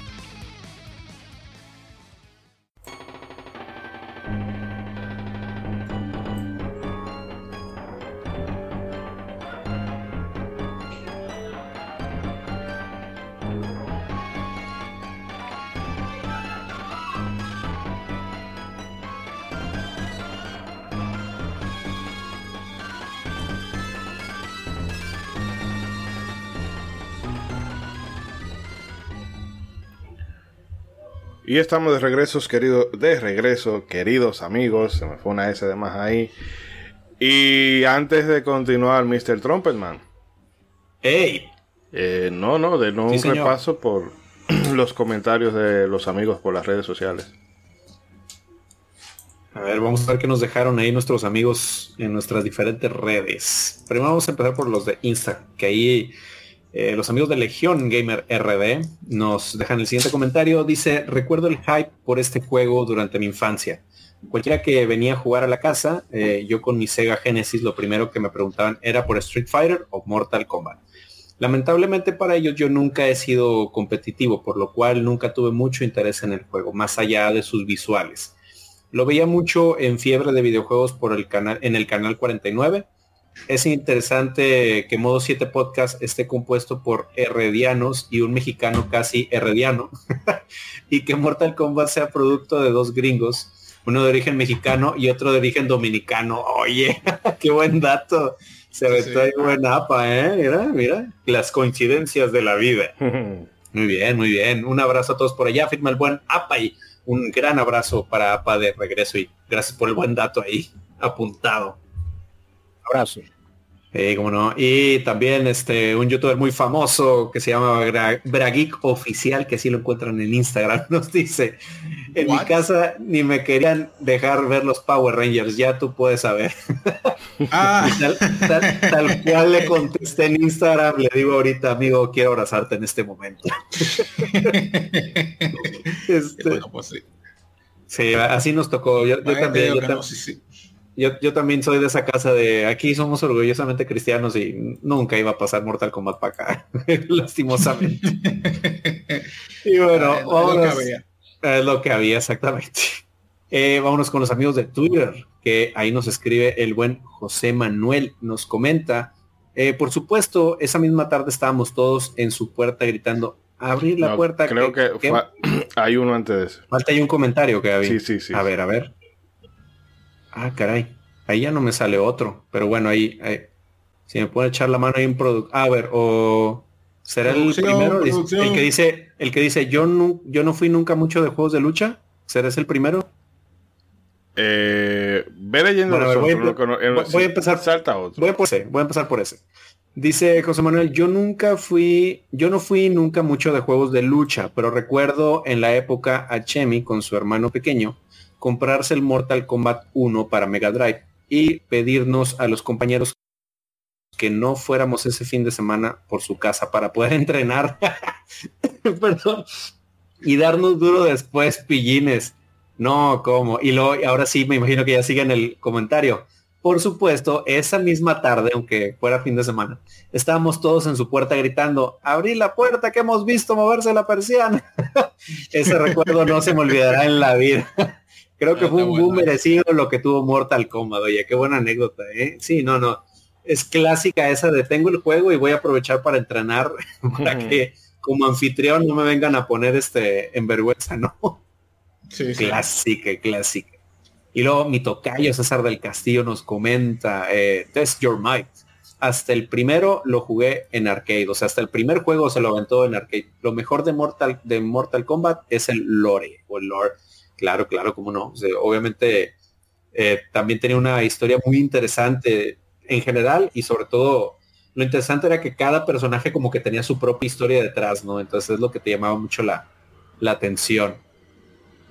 Y el buen Dante Voyage nos comenta, eh, como alguien que creció en los 2000, no vi sus épocas de censura publicitaria, pero fue gracias a un emulador de Super Nintendo que tenía un familiar, que tenía un familiar en su computadora, en su PC, eh, que a mis 11 años conocí el juego naciendo el amor por Mortal Kombat. Lastimosamente un amor a escondidas, porque te podían ver jugando eso. Yo creo. ¿Cuántos, ¿Cuántos se enamoraron de Mortal Kombat de escondidas o cuántos no eran este fans de Mortal Kombat de closet, no? Exacto. Sí, sí, sí, no, no, imagínate. Y bueno, eh, vámonos ahora con los de Facebook, eh, que nos dice el buen Guido Cornejo nos comenta, aún recuerdo como si fuera ayer cuando vi por primera vez junto a mi primo Braulio ese arcade de Mortal Kombat en Yoyeo. Eh, sangre, corazones sacados desde el pecho, personajes que se veían reales. Me voló la cabeza todo lo que necesitaba mis 14 años. Street Fighter parecía para nenas. Saludos desde Chile, ahí nos comenta. Y le responde el buen Braulio Arenas nos comenta, aún recuerdo cuando vi ese primer Fatality de Kano sacando el corazón a Sub-Zero. Fue en los videos arcade de al lado del Cine Rex, un verdadero antro de Mad Gear de la época. Y también el buen Pablo Nauk, también un abrazo para él. Eh, nos comenta, nunca me gustó en su época, así que en mi caso no hubo ningún escándalo o censura familiar. Eh, aunque sí recuerdo eh, entretenerme con la serie animada de vez en cuando. Para más, fue con GoldenEye que una tía se escandalizó y dejó de regalarme juegos. Sin embargo, con el tiempo y ya en la vida adulta, tuve una época donde me obsesioné con el lore y personajes de los primeros tres juegos de Mortal Kombat. Puedo decir que la franquicia tiene lo suyo y que innovó en varias maneras, no todas negativas. Ahí nos comenta el buen eh, Pablo Nao. Y nos comenta Avi Aguilar Pérez, y un saludo ahí para mi carnal. Eh, dice, yo fui, si está calculando. Eh, lo voy a preguntar ahí. Este, si tú calculas. Si tú calculas, si yo calculo. Sí, yo calculo. Este, yo fui a una convención que me veo mi jefita Nintendo 64. Entré, entré junto con mi carnal en torneo de Mortal Kombat. Claro que me hicieron garras y me, me, me sumo, nos hicieron garras. pero quedé fascinado con el juego, destrozando cabezas, sacando tripas en el 64, ya que se veía, según yo, muy real en ese momento, porque los de Super también fueron muy épicos. Un abrazo ahí para mi carnal, gracias por reportarse. El parcero. Y, el buen, el parcero, un abrazo para el parcero, cómo no. Y el buen George Almazar, cuando pusimos el teaser del episodio, dice, aquí lo esperaré. Así que más tarde que temprano, pero ahí va a estar el episodio y esperemos que te guste eh, mucho. Le regreso mi saludo ahí a ese, ese buen amigo mío. Ah, cómo no, pues con, eh, con mucha estima. Todos los Nintenderos se conocen, no sé por qué será eso. Somos una comunidad yo, no sabía lo del Nintendo cuando, cuando lo conocimos, ¿eh? no lo sabía. Ah. Esa facción. Sí, sí, sí, sí. Nos, nos encontramos tarde o que temprano los Nintenderos, eso es por naturaleza. y bueno, esos son los comentarios de nuestros amigos de la red. Muchas gracias por reportarse. Esto, espero que disfruten el episodio. Todavía falta, aguanten, todavía falta para que acabemos el episodio, pero ahí nos seguimos eh, leyendo en el siguiente bloque de comentarios de los oyentes. Así que muchas gracias. Y bueno, retomando la historia del desarrollo de Mortal Kombat, bueno, pues durante los primeros seis meses el juego aún no contaba con un nombre, a pesar de que se barajaron algunos, como ya habíamos dicho, Van Damme, también se barajó entre ellos eh, Kumite, Dragon Attack e incluso el propio Fatality.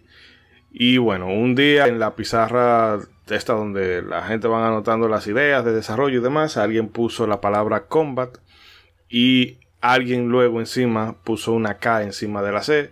Eh, para hacerla como un poco distintiva. Y se cuenta que un día Steve Ritchie, un colega de la división de pinball que estaba en, su, en la oficina de Ed Boon, vio esta palabra y dijo, ¿por qué no le ponen Mortal Kombat con K?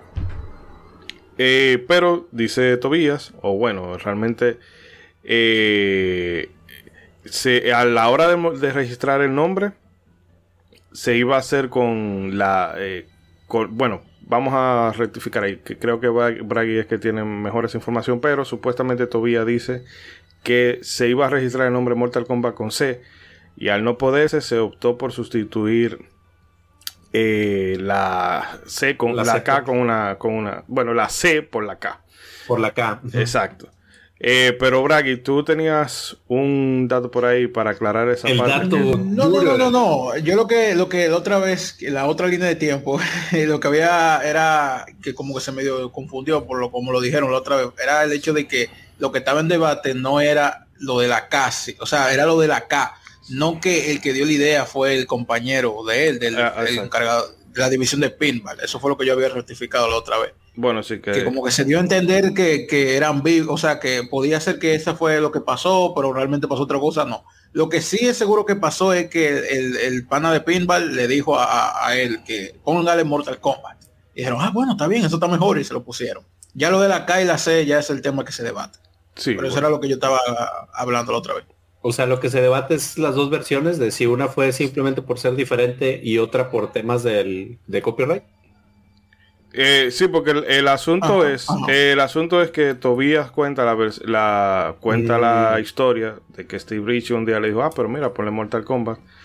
Pero al parecer, a la hora de registrarlo, se iba a, se iba a registrar como Mortal Kombat con C y al no poder se optaron por la K. Y esta es la oh. parte que vendría recordando Tobías.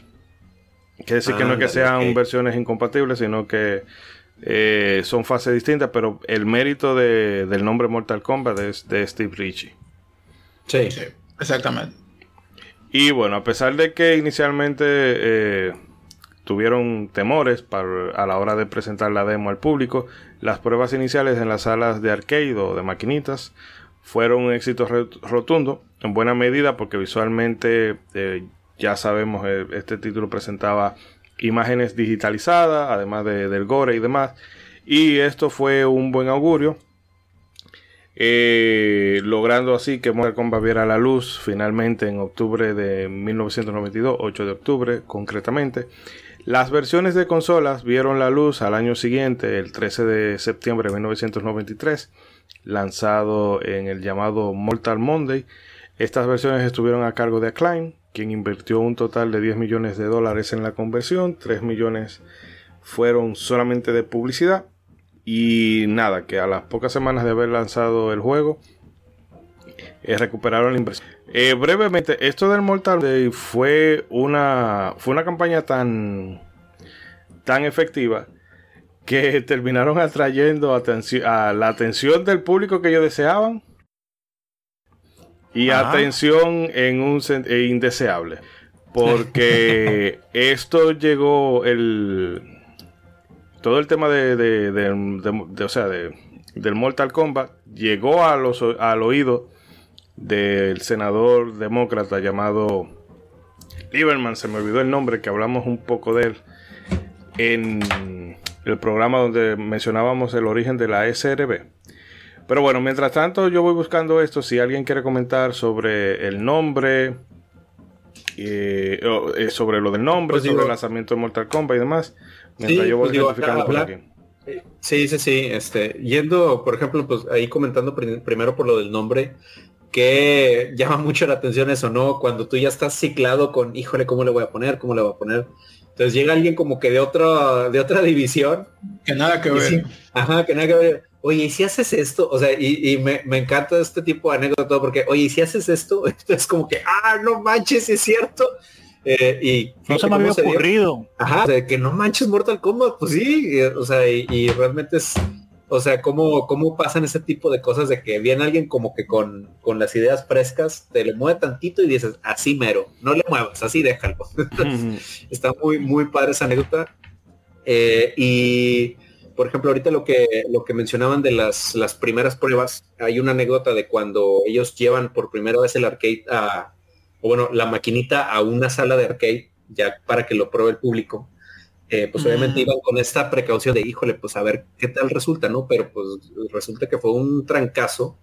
Eh, todos se abalanzaron por el arcade de, Mortal Kombat. Eh, y obviamente para ese momento está la anécdota de que nadie sabía qué onda con los fatalities. O sea, era algo que no, no, no estaba implícito en el juego. O sea, algo que tú tenías que deducir, como muchas cosas en este tiempo, pues tú deducías en base a, estar jugando y jugando, pues sacabas los secretos del juego. Pero volviendo al tema, los fatalities no se conocían. Entonces se dice que un, un chito está ahí jugando, pues por pura casualidad saca un fatality.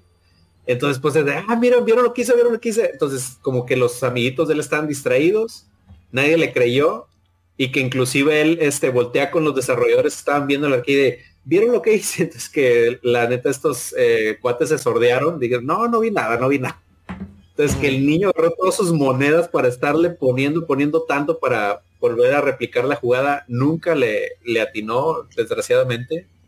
Pero pues fue como de esas primeras, eh, fueron de esas primeras anécdotas de, de, los primeros fatalities que salieron por, por pura casualidad, ¿no? Entonces es muy interesante esa, esa anécdota. Y yo me imagino el pobre niño porque nadie le creyó, imagínate. Y el propio, según yo vi, yo vi ese dato que tú estás diciendo. Sí, sí, sí. me parece que, no sé si era Ed Boon o John Tobias, uno de ellos dos, yo sé que era, que estaba ahí, el niño dijo, que tú, tú lo viste, tú, y él le dijo, no, no, no, yo no vi nada. Yo, no vi nada. Como que, sí sabía que qué malo. No, pero, la verdad, por un lado la luz por un lado qué malo, pero por otro qué buena estrategia para que el niño le siguiera metiendo monedas, bro. Eh, no, no, sí, sí, en ese sentido. Pensamiento de tiburón. No por el niño. sí, no, por, eso, para él. Y también nada más este como último comentario es, por ejemplo, esto del Mortal Monday, me llama mucho la atención que en estos años a los mercadólogos como que les encantaba aplicar esta, ¿no? Del, del, del, como que con un día a la semana, ¿no? Ya ven en el programa de Sonic que sacamos el Sonic Tuesday también. Entonces como como que era algo muy matón entre los mercadólogos hacer estas campañas, ¿no? Sí. Con los días de la semana. que, por cierto, Gendo, si, perdón, si quieres comentar algo de, de todo esto de la movida del Mortal Monday o del lanzamiento en general. No, es que poco más que agregar.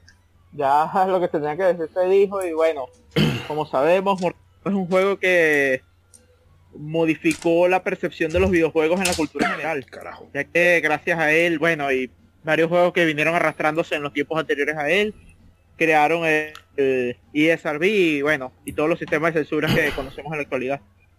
Así que gracias a eso fue el impacto que ha provocado, el impacto en la cultura pop que ha dado Mortal Kombat hasta nuestros días. Que ahora que tú mencionas eso de la cultura pop, perdón, eh, cosa en la otra línea, mencionaba Edric, algo que él tiene una percepción que yo entiendo que es así también, que a pesar de que Street Fighter en, ya en el mundo gaming es como un referente de los juegos de pelea en la cultura general, Mortal Kombat está mucho más presente entre las personas que no juegan necesariamente, juegan poco o casi prácticamente no juegan. Y yo tengo esa percepción también. Eso se ve hasta en las películas la gente menciona Mortal Kombat, Mortal Kombat siempre. Y yo creo que sí, que Mortal Kombat logró impregnarse más en la cultura general. Ya sea por la violencia en sí, porque era gringo y pues bueno, muchos productos de la película que vemos son gringos, hmm. por lo que sea, pero es ciertamente yo siento que sí es un referente popular general. Hmm. Que bueno, retomando lo que decía Gendo de la SRB, decíamos, ¿verdad? La, hacen todo este revuelo con, con el Mortal Monday. El caso es que hay un, un, muchacho, le dice al papá que, mira, yo quiero que me compre este juego, pero cuando este hombre ve el juego que es, corre, eh, va corriendo donde su jefe. Y por desgracia, su jefe era el senador demócrata Joe Lieberman. Entonces, ay Dios mío. Eh, este senador lo que hace es que miren, eh, ustedes no pueden estar así porque ya no solamente fue Mortal Kombat, sino que estaba también el Lethal Enforcers de Konami, que también usaba imágenes digitalizadas. ¿Cuál, es el de Sega también? ¿El Night Trap? ¿Cómo se llamaba? No, pero... Eh, ah, Night Trap. Pero que, por ejemplo, que con el Lethal Enforcer lo que pasaba era que también se usaban imágenes digitalizadas y ya tú no le estaba disparando sprites, sino que eran cosas que se veían como personas reales, que en esa época ya tú te imaginarás. Y luego lo del Night Trap, que estaba es por el tema de, la violencia contra las mujeres y que era un juego eh, que por esa clasificación que tenía Sega, que tenía un sistema muy peculiar, que como que no se terminaba, era como no sé, como muy vago, muy genérico, ese juego lo podía agarrar un mayor de edad, como lo podía agarrar un niño, y va a ver estas mujeres, que ahora mismo eso no es nada, porque en TikTok eh, ya lo único que nos enseñan son los pezones por, por política de, de, la empresa, pero ya se ve todo. Pero en esa época tuve una muchacha con ropita de dormir o pantaloncito corto y con estos zombies que vienen, o creo que eran vampiros espaciales y no sé qué, qué diablo pues era un poquito chocante para la época y entonces este senador le dijo, no, no, ustedes o se regulan o el gobierno lo va a regular a ustedes y por suerte la empresa, a pesar de que Nintendo y Sega eh, estuvieron tirándose con las cajas y los cajones, lograron ponerse de acuerdo y entre que las dos compañías se pusieron de acuerdo para establecer un sistema único y que las tiendas eh, acordaron a que no iban a vender juegos que no hubiesen pasado por el filtro de ese, de ese sistema de clasificación, pues entonces tenemos eh, el ESRB y ese modelo se ha replicado en el mismo Japón, en Europa y en distintas partes del mundo. Que a pesar, o sea, pues de que, de que fue un momento un poquito tenso, pero el resultado final es que eh, aunque la gente no le haga caso, bueno, pues los juegos están pensados para un público en concreto y si tú como padre no le pones atención, bueno, pues es culpa tuya, no de la industria. Es culpa tuya. Sí, ese suceso se le podía considerar como, pero realmente fue bueno porque entonces dio, la, dio luz verde a que las empresas desarrollaran sin ningún miedo a eh, juegos así, violentos, sencillamente, ah, era demasiado violento, más 18 y precisamente desde un principio muchas empresas se planteaban hacerlo con ese enfoque y se podían desarrollar mucho mejor. Sí, en, ese aspecto digo, ya, pues digo, eh, muchos dicen que Mortal Kombat fue el que propició eh, la creación de esto, pero yo vería más a Mortal Kombat como la, gota o la gotota que derramó el vaso, porque pues ya había varios juegos que, que manejaban este contenido este, pues, violento, podemos decirlo. Claro que sí. De, todo, de todo tipo de contenido violento, gore, sexualizado, había de todo, pero no había realmente una regulación. Sí, pero como que ya con, Mortal Kombat fue, como decían ahorita las palabras del senador, fue de que no, ya, o sea, ya se están pasando de lanza, ya se están emocionando con esto, esto no puede seguir así. O sea, como que Mortal Kombat fue lo que provocó, por así decirlo. Eh, y obviamente sí trajo cosas buenas, pero en ese momento para las compañías de videojuegos en cuestión de imagen hacia el público, pues sí les, sí les dejó una cicatriz, este, y sobre todo fue, la, que más salió perdiendo. O sea, Nintendo, digo, muchos critican este la versión de Nintendo sin sangre, y obviamente, pues, para lo que estaba buscando el jugador, obviamente le sabía menos. Pero pues en eso ahí sí Nintendo como que supo prevenir el peligro, este, supo este, aplicar la, la, previsión. Y pues fue la que más salió librada de, de todos esos juicios y de todos esos este, escándalos que hubo y pero desgraciadamente a Sega fue la que más le pegó y, pues le, costó muchas cosas, pero pues como también dicen, pues obviamente ya sale todo esto de la RCB y demás este eh, sistemas de clasificación alrededor del mundo, que pues como dicen, pues ya al menos la pelota ya no estaba del lado del, del desarrollador, o sea, ya es como que, ¿sabes qué amigo? Yo le pongo una señal de restricción de edad a mi juego. Si tú si a ti te quiere valer gorro y se la quieres como quiere arreglar su hijo, pues ya no es mi culpa, ya no me demandes, o sea, ya es que ya es que tú lo estás ignorando. Hmm. Exacto. es increíble cómo eso, a pesar de los años y cómo se ha cada vez pulido más, a día de hoy se sigue viendo que los padres ignoran ese sistema, los padres no gamers, ¿no? Porque ya hay muchas generaciones que han crecido, que se criaron en ese en ese, en esa área y son gamers y ya conocen hay muchos que sencillamente dicen, ay, este juego tan violento, ¿por qué? Porque le compran el GTA, el Call of Duty a su niño de 12 años. Y ese tipo de cosas, como que no es que es, no es que es un juego, esas cosas no son para niños, yo efectivamente no son para niños. Por eso hay una clasificación. Pero eh, es bueno siempre resaltarle eso a, la gente para que no salten con, con esos comentarios fuera de lugar. Sí, los padres deberían de, de, ser un poquito más responsables con eso porque se achaca mucho a ah, que si las redes sociales, ah, que si los videojuegos, pero eh, ¿dónde diablos? Es como que tú le compres un, un, un, un, video no por a tu hijo y tú digas, no puede ser, porque esta cosa no es para niños. Ah, ¿Y qué tú esperabas si es un video no por? es que no hubiera eso. pues exactamente eso pasa con los juegos. Sí, porque es solamente... ¿Qué vas a decir tú, Gato? Perdón. No, bueno, iba a decir eso, que los responsables son los padres, como tal, y le echan la culpa al, al mensaje, no a lo que ellos son los que lo Eso es lo que iba a decir. Sí. Mm. Exacto. Iba a decir también que en el caso de, Mortal Kombat también llamó tanto más la atención por lo que ustedes la dijeron. Culpa del youtuber, podcast, del blog, la culpa es de ellos. No, pero iba a decir que también eh, Mortal Kombat agarró también a muchos padres de sorpresa, porque al fin y al cabo se tenía en mente que las máquinas de, videojuegos, principalmente el Super Nintendo, eran pues con juegos sanos, todos, tú sabes. Y entonces de, repente un padre llegar a su casa y ver al niño jugando y de repente ve estos golpes y estos tal y dice, pero ¿qué es esto? Y más si vieron la versión de Sega Genesis, pues más todavía. Es, es el apunte que quería dar como que en, en defensa del otro lado, digo, no tampoco culpar tanto, o sea, estamos hablando de la generación de los baby boomers, que es, la mayoría de lo que pertenecen nuestros papás.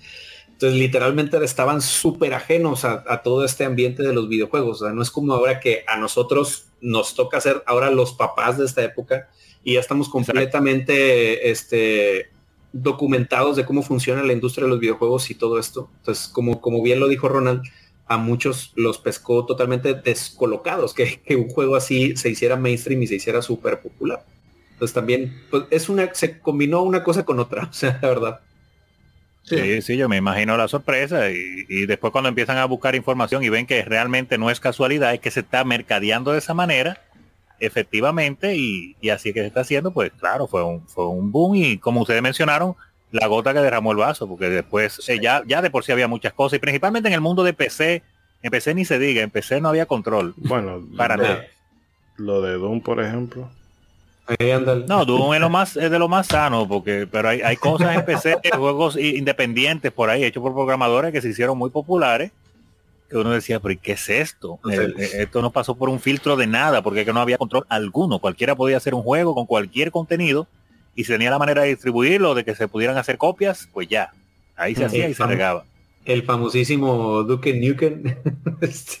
este, que, muchos, muchos escandalizan en GTA de que, ay, pues entrar un table dance. Amigos, Duke Nukem lo hizo primero. lo hizo primero. ya lo sabe, que sí, muy popular en el tiempo. Y ya, nada más un último apunte ahorita que decían que el RCB es muy ignorado por muchos.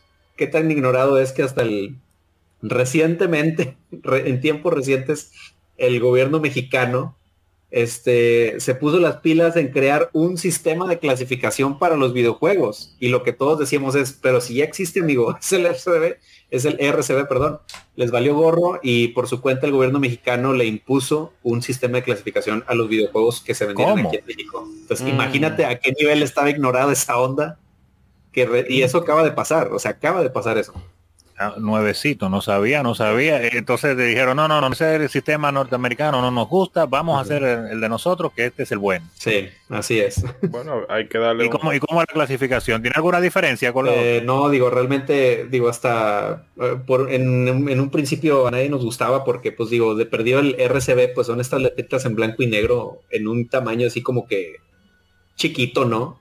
Pero no, esta era una electrota en un color fosforescente rojo, verde o amarillo, que era A, B, C, y en muchos casos este venía, ahorita ya viene en varios casos como que sobre el celofán del juego, pero en muchos es la, viene la letrota así desproporcionada, arruinándote completamente la carátula de varios juegos. Entonces está, está muy cuestionable el asunto. Sí, fue un momento chale, como diríamos aquí bueno, yo digo, pensando en la gente que, que llora porque hay juegos que tienen el greatest hits en encima de, de O sea, qué tragedia tan grande puede ser ese. Pero no, no, eso es lo que pasa con algunos, con los padres y la sociedad en general, que no se empapan del tema y o en el, caso se dan eh, eh, al traste con cosas muy redundantes o padres que simplemente agarran, ay, yo quiero el, dios de la guerra, y van y se lo compran, y luego se revisan cuando vean al muchacho con un personaje que se está bañando en sangre. O teniendo sexo. También. el dios de la guerra en toda la entrega tiene su dosis. Bueno, la última que va, En la última. Ah, bueno, la última no, la última no. Vino más, con el niño y estamos en estos tiempos. Vino más progre light, usted sabe. eh, Kratos deconstruido. Pero bueno, chicos, para seguir sí, avanzando la discusión no sé si ya ir dando, eh, cerrando por acá. Eh, no sé. Yo quería. Ah, bueno, sí, diga lo que vaya a decir para entonces. No, iba a decir también como comentario al aire que obviamente siempre la eterna guerra entre Sega y Super Nintendo que aunque ambas versiones pues eh, creo que fueron desarrolladas por diferentes departamentos, eh, los dos juegos pues quedaron muy bien con sus diferencias eh, pequeñas, principalmente en lo que son los, los fondos, que fue lo que más vi. Sabemos que la paleta de colores de Sega Genesis y Super Nintendo es diferente, pero igual se veía muy bien el juego en Sega Genesis. Y hicieron unos cuantos cambios principalmente en los fondos, que en, muchos fondos de Sega Genesis pues se ve mejor que los de Super Nintendo, porque le agregaron más detalles. Eh, no sé, me imagino que le sobraban los megas o lo que sea, pero agregaron muchísimo más detalle que Super Nintendo que trataron, eh, me imagino, de, limitar lo más posible.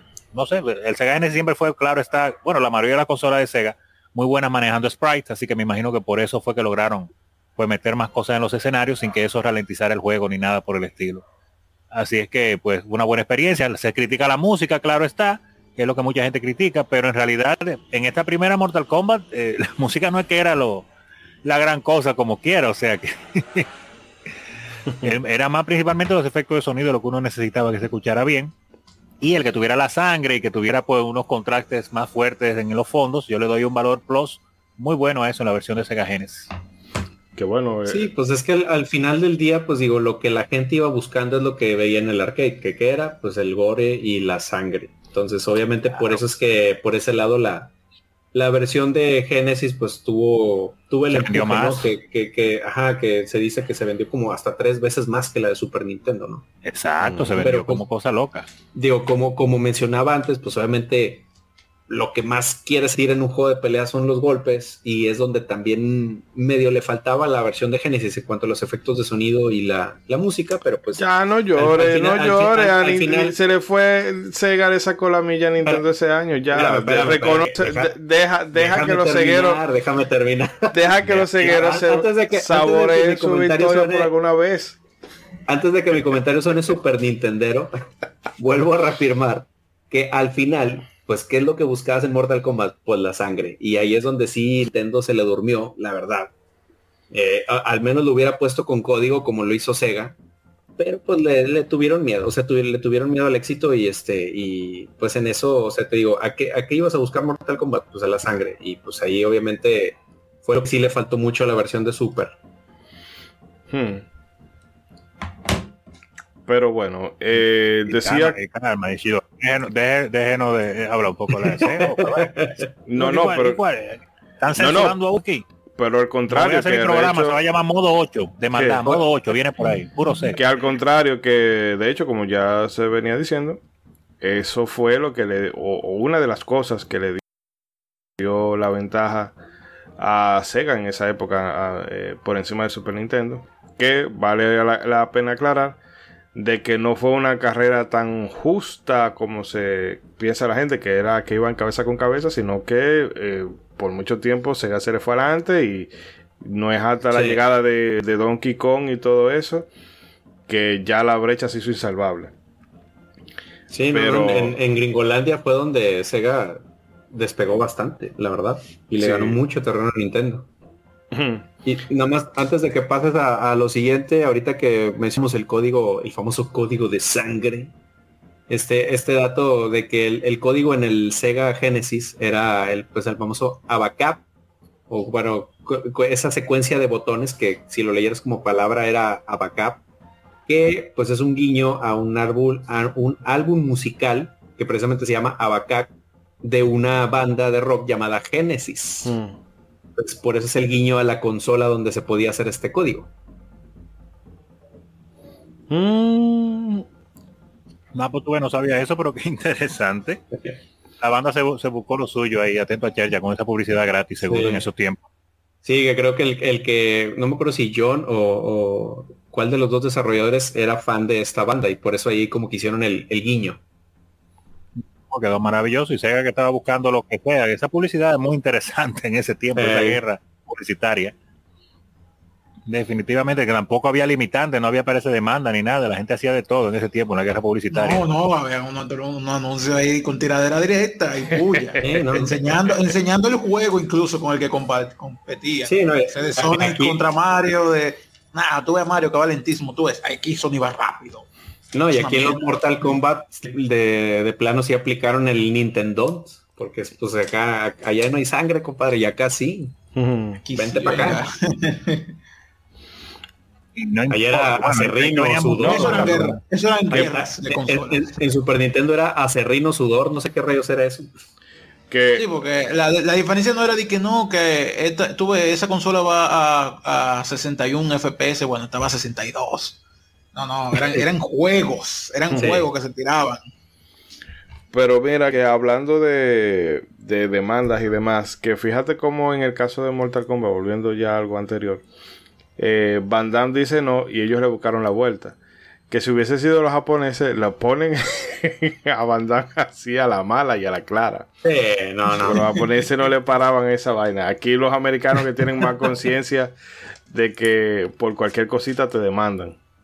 Sí. No, yo, yo creo que usted ve una cosa del estudio Gainax, un, como un anuncio, que busca anuncio de estudio Gainax de una Comic Con algo así en Japón y ellos metieron ahí a Darth Vader, a Superman, a ah, a todo el mundazo. Yo, no sé de, yo no sé de eso. Eh.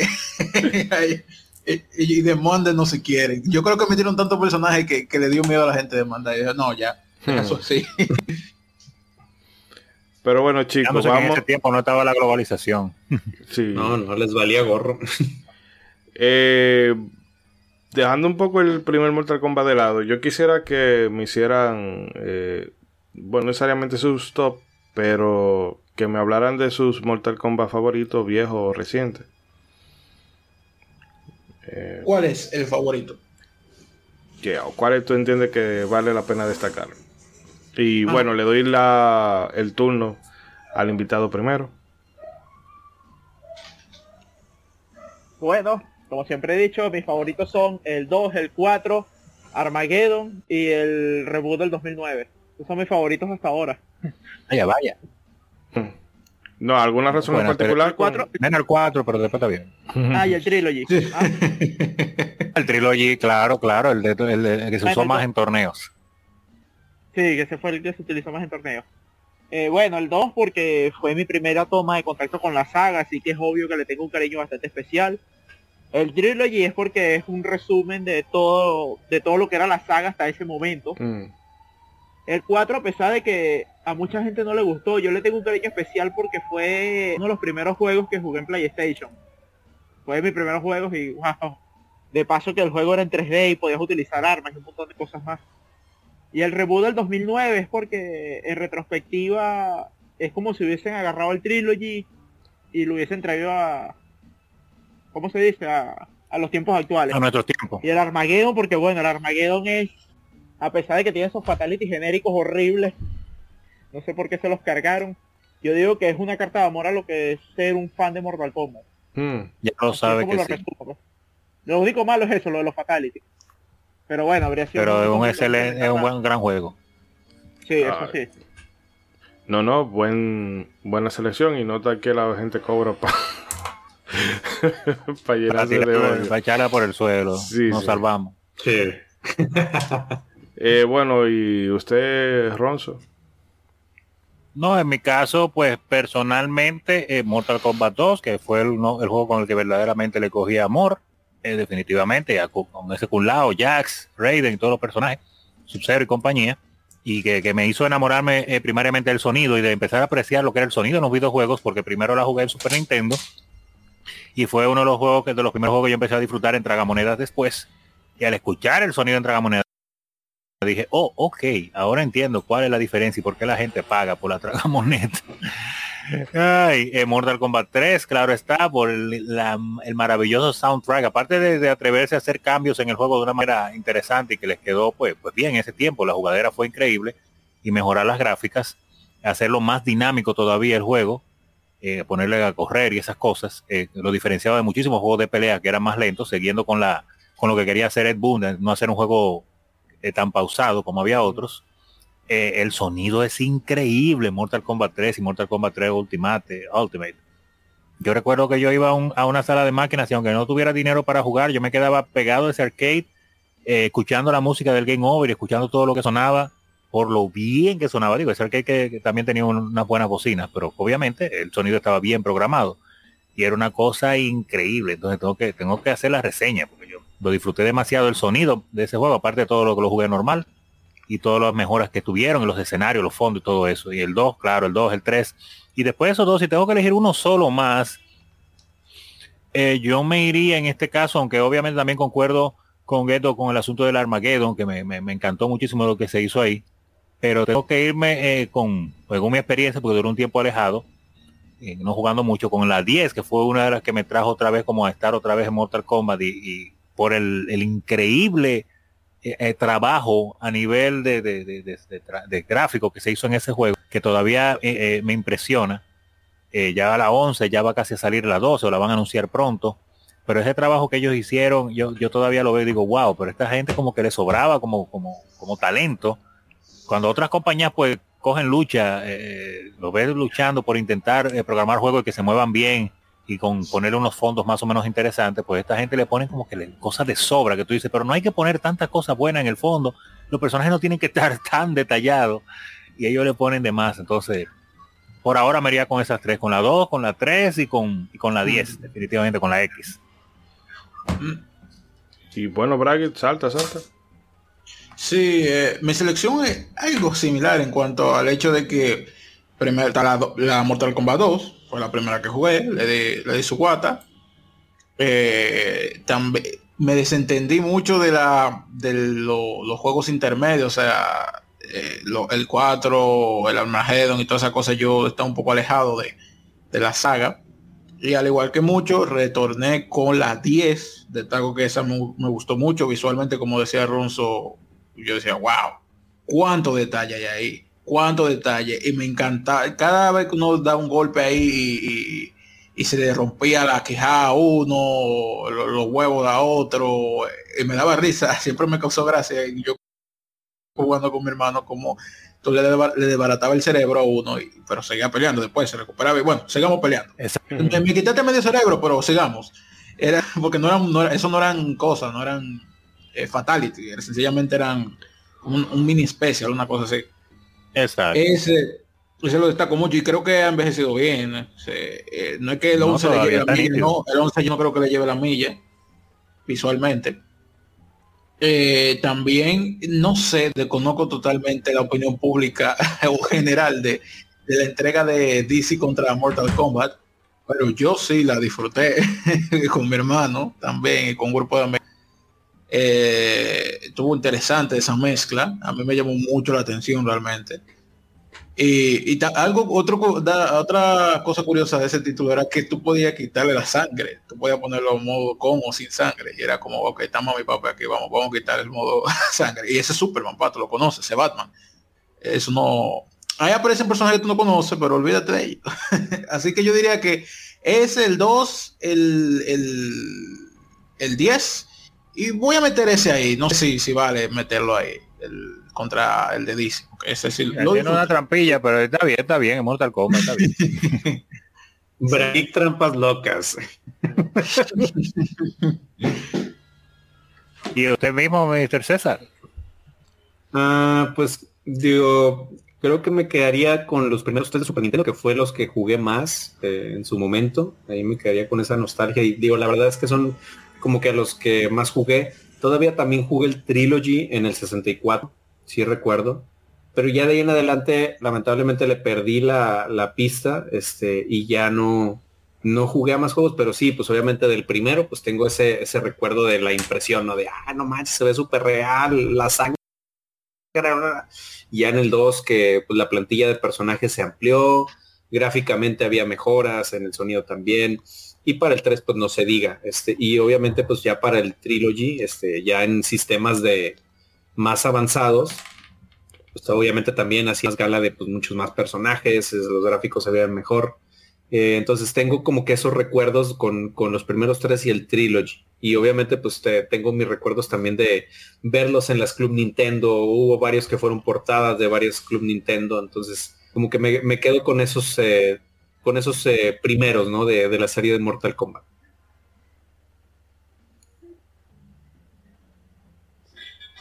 ¿Sí me oyeron? Sí, sí, sí, sí, sí, claro. Perfectamente. Pensé que Chidori iba a decir algo, pero yo decía, está bien. Está bien, los primeros tres está bien. En, en ese tercero te puedes meter la tres, la Ultimate y la Trilogy, porque son prácticamente el mismo juego y dos expansiones, pero a menos lo vendieron tres veces. Esa era la cosa de aquellos tiempos. De aquellos. Eh, eh, no, déjalo, déjalo dicen expansiones. Hmm. Eh, no, en el caso suyo, Ronzo, ¿cuál sería su pick no, él ya lo dijo. Ya lo dijo. Ya lo dije, lo dije. Lo ah, justo antes que yo. No, es que tengo... tengo a... estaba odiando tanto a Sega que... Y el, y el, Armageddon, el Armageddon, creo. Sí, no, lo que pasa es que tenía... Dos o tres y diez. Que tenía... Tú sabes, en Sansa iba reportando. Se estaba juntando una yuca ahí con eh, El caso es... El caso es que a mí me pasa un poco como a César, porque como decía ahorita, luego de los de Super Nintendo le perdí un poco el rastro a la saga y vi, y bueno, que con el X y el 11 eh, he visto que la, eh, la, fiebre y el auge de, de la saga está más fuerte que nunca. Pero para mí los tres primeros, y, tal vez no tanto los tres primeros, sino el 2 y, y, el Ultimate en concreto, que son a los que más horas yo habré jugado. Eh, y el Ultimate precisamente por, como decía Ronzo, el, el, o sea, la cantidad de personajes, que entonces tú tenías eh, el roster de los clásicos, pero luego estaban los, los, los, cyborg y se te metía, y el lore como que alcanzaba otro nivel y y no sé, y también que visualmente se veían ya como un poquito mejor trabajado que el resto. Y esa fue como la época a la que ya yo le metí más Mortal Kombat y luego como que me fui más para lo que sí, cosas como Street Fighter, que sí King of Fighter, que sí Guilty Gear y demás, que era como la vena del fighting que más eh, me ha terminado enganchando. Pero esa sería como mi, mi selección. Eh, chicos, si quieren comentar alguna... Entiende alguna cosita más o si no ya eh, dejamos este recorrido por este por este título y en cierta manera la franquicia y nos vamos entonces cerrando. Bien, ya. Ponle el sello de Póngale el sello de calidad y cerremos. Nintendo Zero Quality. Ajá. bueno, pues entonces vamos a hacer la pausita aquí, queridos amigos, y venimos ya para despedir el programa por el día de hoy.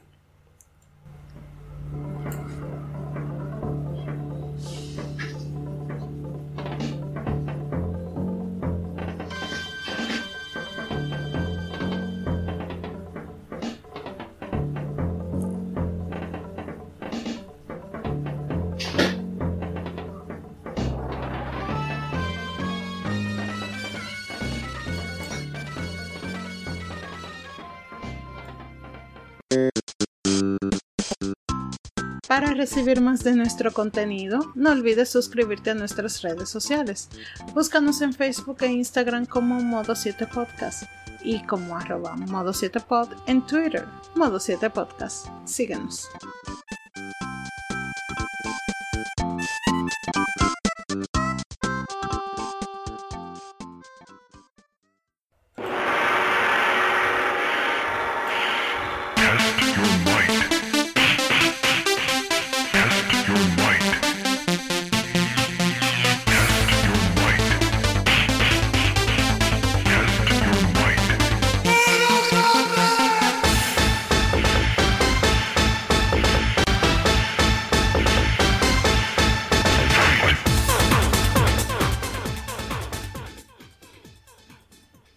Bien, amigas y amigos, esto es todo por esta ocasión. Y bueno, la verdad es que hemos repasado un título que, como decíamos ahorita, quizás en comparación a lo que vino después se puede quedar un poquito eh, cortico en lo jugable, en roster de personajes y demás. Pero el trabajo que conllevó y el, amor con que se nota que se hizo eh, todo este trabajo, bueno, pues ha hecho que se ganara un lugar muy especial en este podcast. Y qué mejor manera de, recordarlo que con los amigos de siempre y con un invitado tan especial como es el amigo Gendo, eh, a quien, bueno, le doy paso para que cierre y por favor reitera eh, tus redes sociales. Muy, Bueno, nuevamente muchas gracias por la invitación. Espero compartir con ustedes en otros episodios en el futuro. Bueno, especialmente en los indies. y bueno, Mis, redes, sociales son arroba soy Gendo y canal de YouTube Gendo Enio Retro Gamer y el blog retrorama.blogspot.com. Así que ya saben, tienen una cita todos para pasarse por allá. y eh, denle su calorcito, denle su calorcito que eh, este muchacho es bueno. Eh, ojalá, ojalá vuelvas a estar con nosotros en la regrabación de este episodio. Sí, sí, porque se va En la regrabación. Va a suceder otra vez. Ah, eh, y el del indie sí, hay que hacer algo porque ya a aclamación popular. O sea, cuando nadie va a ver que llamarse modo indie porque se ha puesto, se ha puesto todo el mundo al unísono. Sí, sí, no, no, eh, tienes que estar en esa segunda parte. Sí, sí, no, pero vamos a ver cómo, eh, cómo lo integramos más frecuenteamente a nuestra dieta. Busca, busca un juego que no sea de Nintendo en el, en el horario de, este año y algo de vamos, a quitar, vamos, a quitarle, vamos a quitarle el mes que viene, ¿qué tú crees? Como los, del mes que viene, ¿qué tú crees? Te, voy a decir como el meme, eso es ofensivo para mí. ahí no, ahí no. Como el meme de, Michael Jordan. y lo tomé de manera personal. eh, Ronzo, no eh, despida. De, despídase de su gran público eh, que, como siempre que lo quiere y, y los héroes, los héroes. Sí, claro, sí, claro, claro. El, soberano público, principalmente masculino, que viene con sus barbas ahí, pero no está bien. Eh, como siempre le digo a usted en estos momentos, agradecer a los héroes que llegan hasta el final del programa, las personas que de verdad nos quieren, que nos soportan, que llegan hasta el final. Son unos héroes, de verdad que sí. Gracias por estar en el día de hoy con nosotros. Eh, claro, está como últimas palabras de este juego decir que este juego es una pieza de historia, definitivamente no voy a decir que, usted se va a poner a jugar ahora y, lo va a disfrutar maravillosamente, porque en verdad está muy viejo, un juego con más de 30 años y con una jugabilidad un poco tosca definitivamente para, para nuestros tiempos, pero de que es una pieza histórica que vale que usted la revisite, aunque sea para conocerla, eh, preferiblemente si puede conseguirla, poder jugar la versión la versión de alta calidad, la versión de, de, de mejor, la que lo escuche bien como se escuchaba y lo sienta bien como se ve y como se sienten los golpes, mejor pero déle su, pasadita solamente más si usted es fanático de Mortal Kombat para que vea dónde todo comenzó. Con siete personajes y dos jefes y un juego hecho con mucho amor definitivamente. Hmm. Un abrazo, claro está, a todas las personas que están ahí. Y pues claro, le paso la palabra a Braguica y continúo con la despedida. Sí, bueno, Yuna, por favor, si estoy grabando, no me mande la nota de voz. Por favor, por favor, Yuna. No se puede volver a dañar la grabación. Bueno, este juego, para mí fue un placer hablar de este juego, tener invitado aquí a Gendo también. Siempre un placer tener a alguien más aquí. Que, eh, aprovechen este ustedes y montense alguna colaboración ya que está, ya que, son youtubers. ya que son estamos abiertos, estamos abiertos a todo eso. Que por cierto, hablando de, bueno, déjame dar spam al final. Déjame centrarme primero en Mortal Kombat. Que algo, una clave de, este juego sin duda fue que, a diferencia de otros juegos que no lograron triunfar, a pesar de que quizás tenían la misma calidad o mejor que Street Fighter, era que siempre se iban por la misma fórmula. Eh, Mortal Kombat supo irse por su propio camino. Todo el mundo siempre tiraba, déjame hacer un bizcocho de, fresa, déjame hacer, no, yo lo hago mejor, yo lo hago mejor. Pero dijeron, vamos a uno de chocolate, ¿no? Y eso fue clave para lograr diferenciarse y también para traer cosas nuevas a la industria en general. Así que realmente eh, Mortal Kombat fue una pieza clave en la historia de los videojuegos y se merecía este programa. Ya como eh, ya van yéndome con el spam, pueden encontrar en mi canal, como ya he mencionado, Barajig, eh, con B de burro, Bra, y pegado con Jig, una G, doble E, K. Ahí pueden ver videos, Jig en general, como indica el nombre, ¿no? No deja mucho la imaginación. Eh, de anime, de videojuegos, películas, que tienen la lista de reproducción, ahí pueden ver lo que quieren específicamente. Y, tenemos una colaboración nueva con Gamecast, eh, donde pueden ver videos comprimidos de hablando de juegos, de su desarrollo, de su cosa, como en un par de minutitos. Estaremos también colaborando en el futuro con Ishidori y gente de aquí del podcast, de, juegos que quizá yo no conozca también. Y pueden echarle un ojo ahí. Sí, eh, a Derly y a Ariel Sánchez que nos tienen que mandar royalty. Eh, pero mira, tú deberías de, hacerte en el canal un, eh, no sé, un video analizando las tortugas pinja.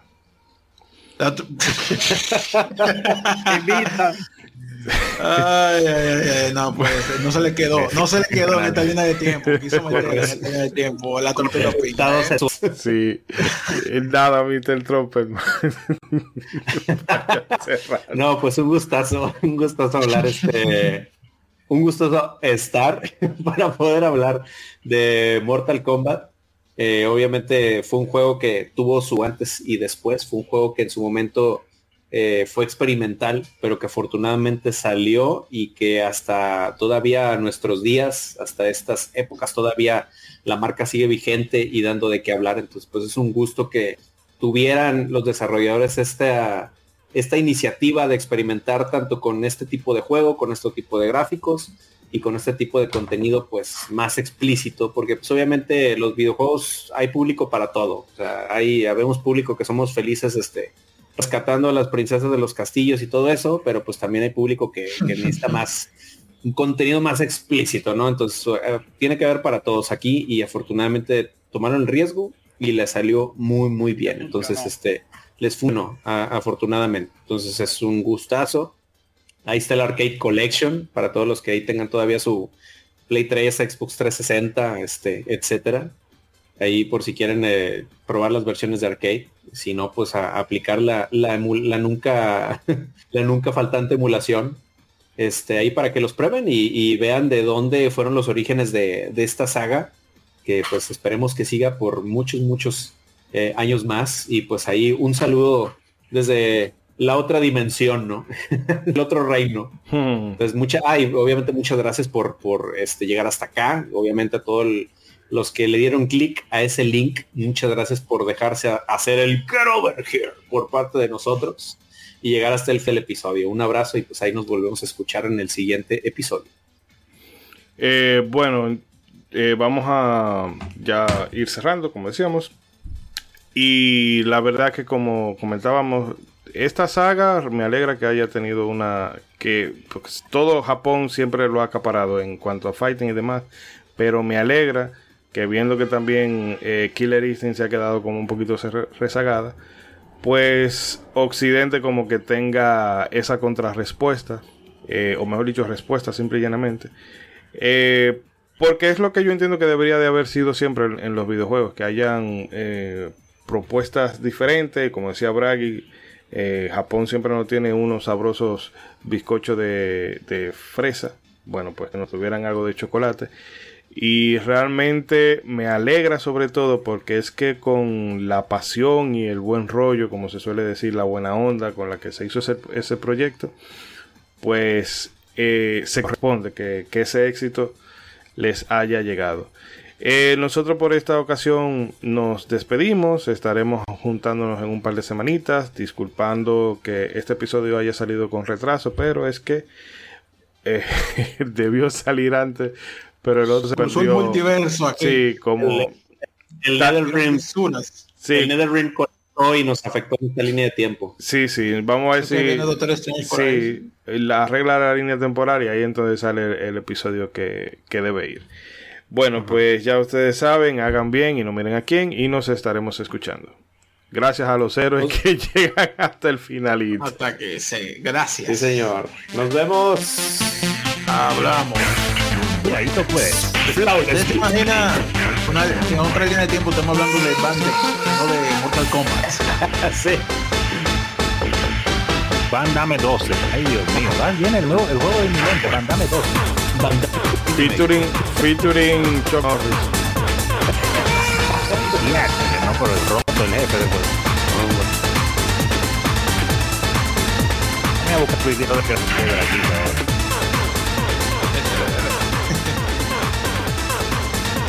Ahora mismo estoy entrando a YouTube. No lo veo. ¿Y dónde está? ¿Dónde está? El video de la tortuga pinga está bien, yo le paso ahora el enlace. No, tortugas no. Tortugas pinga.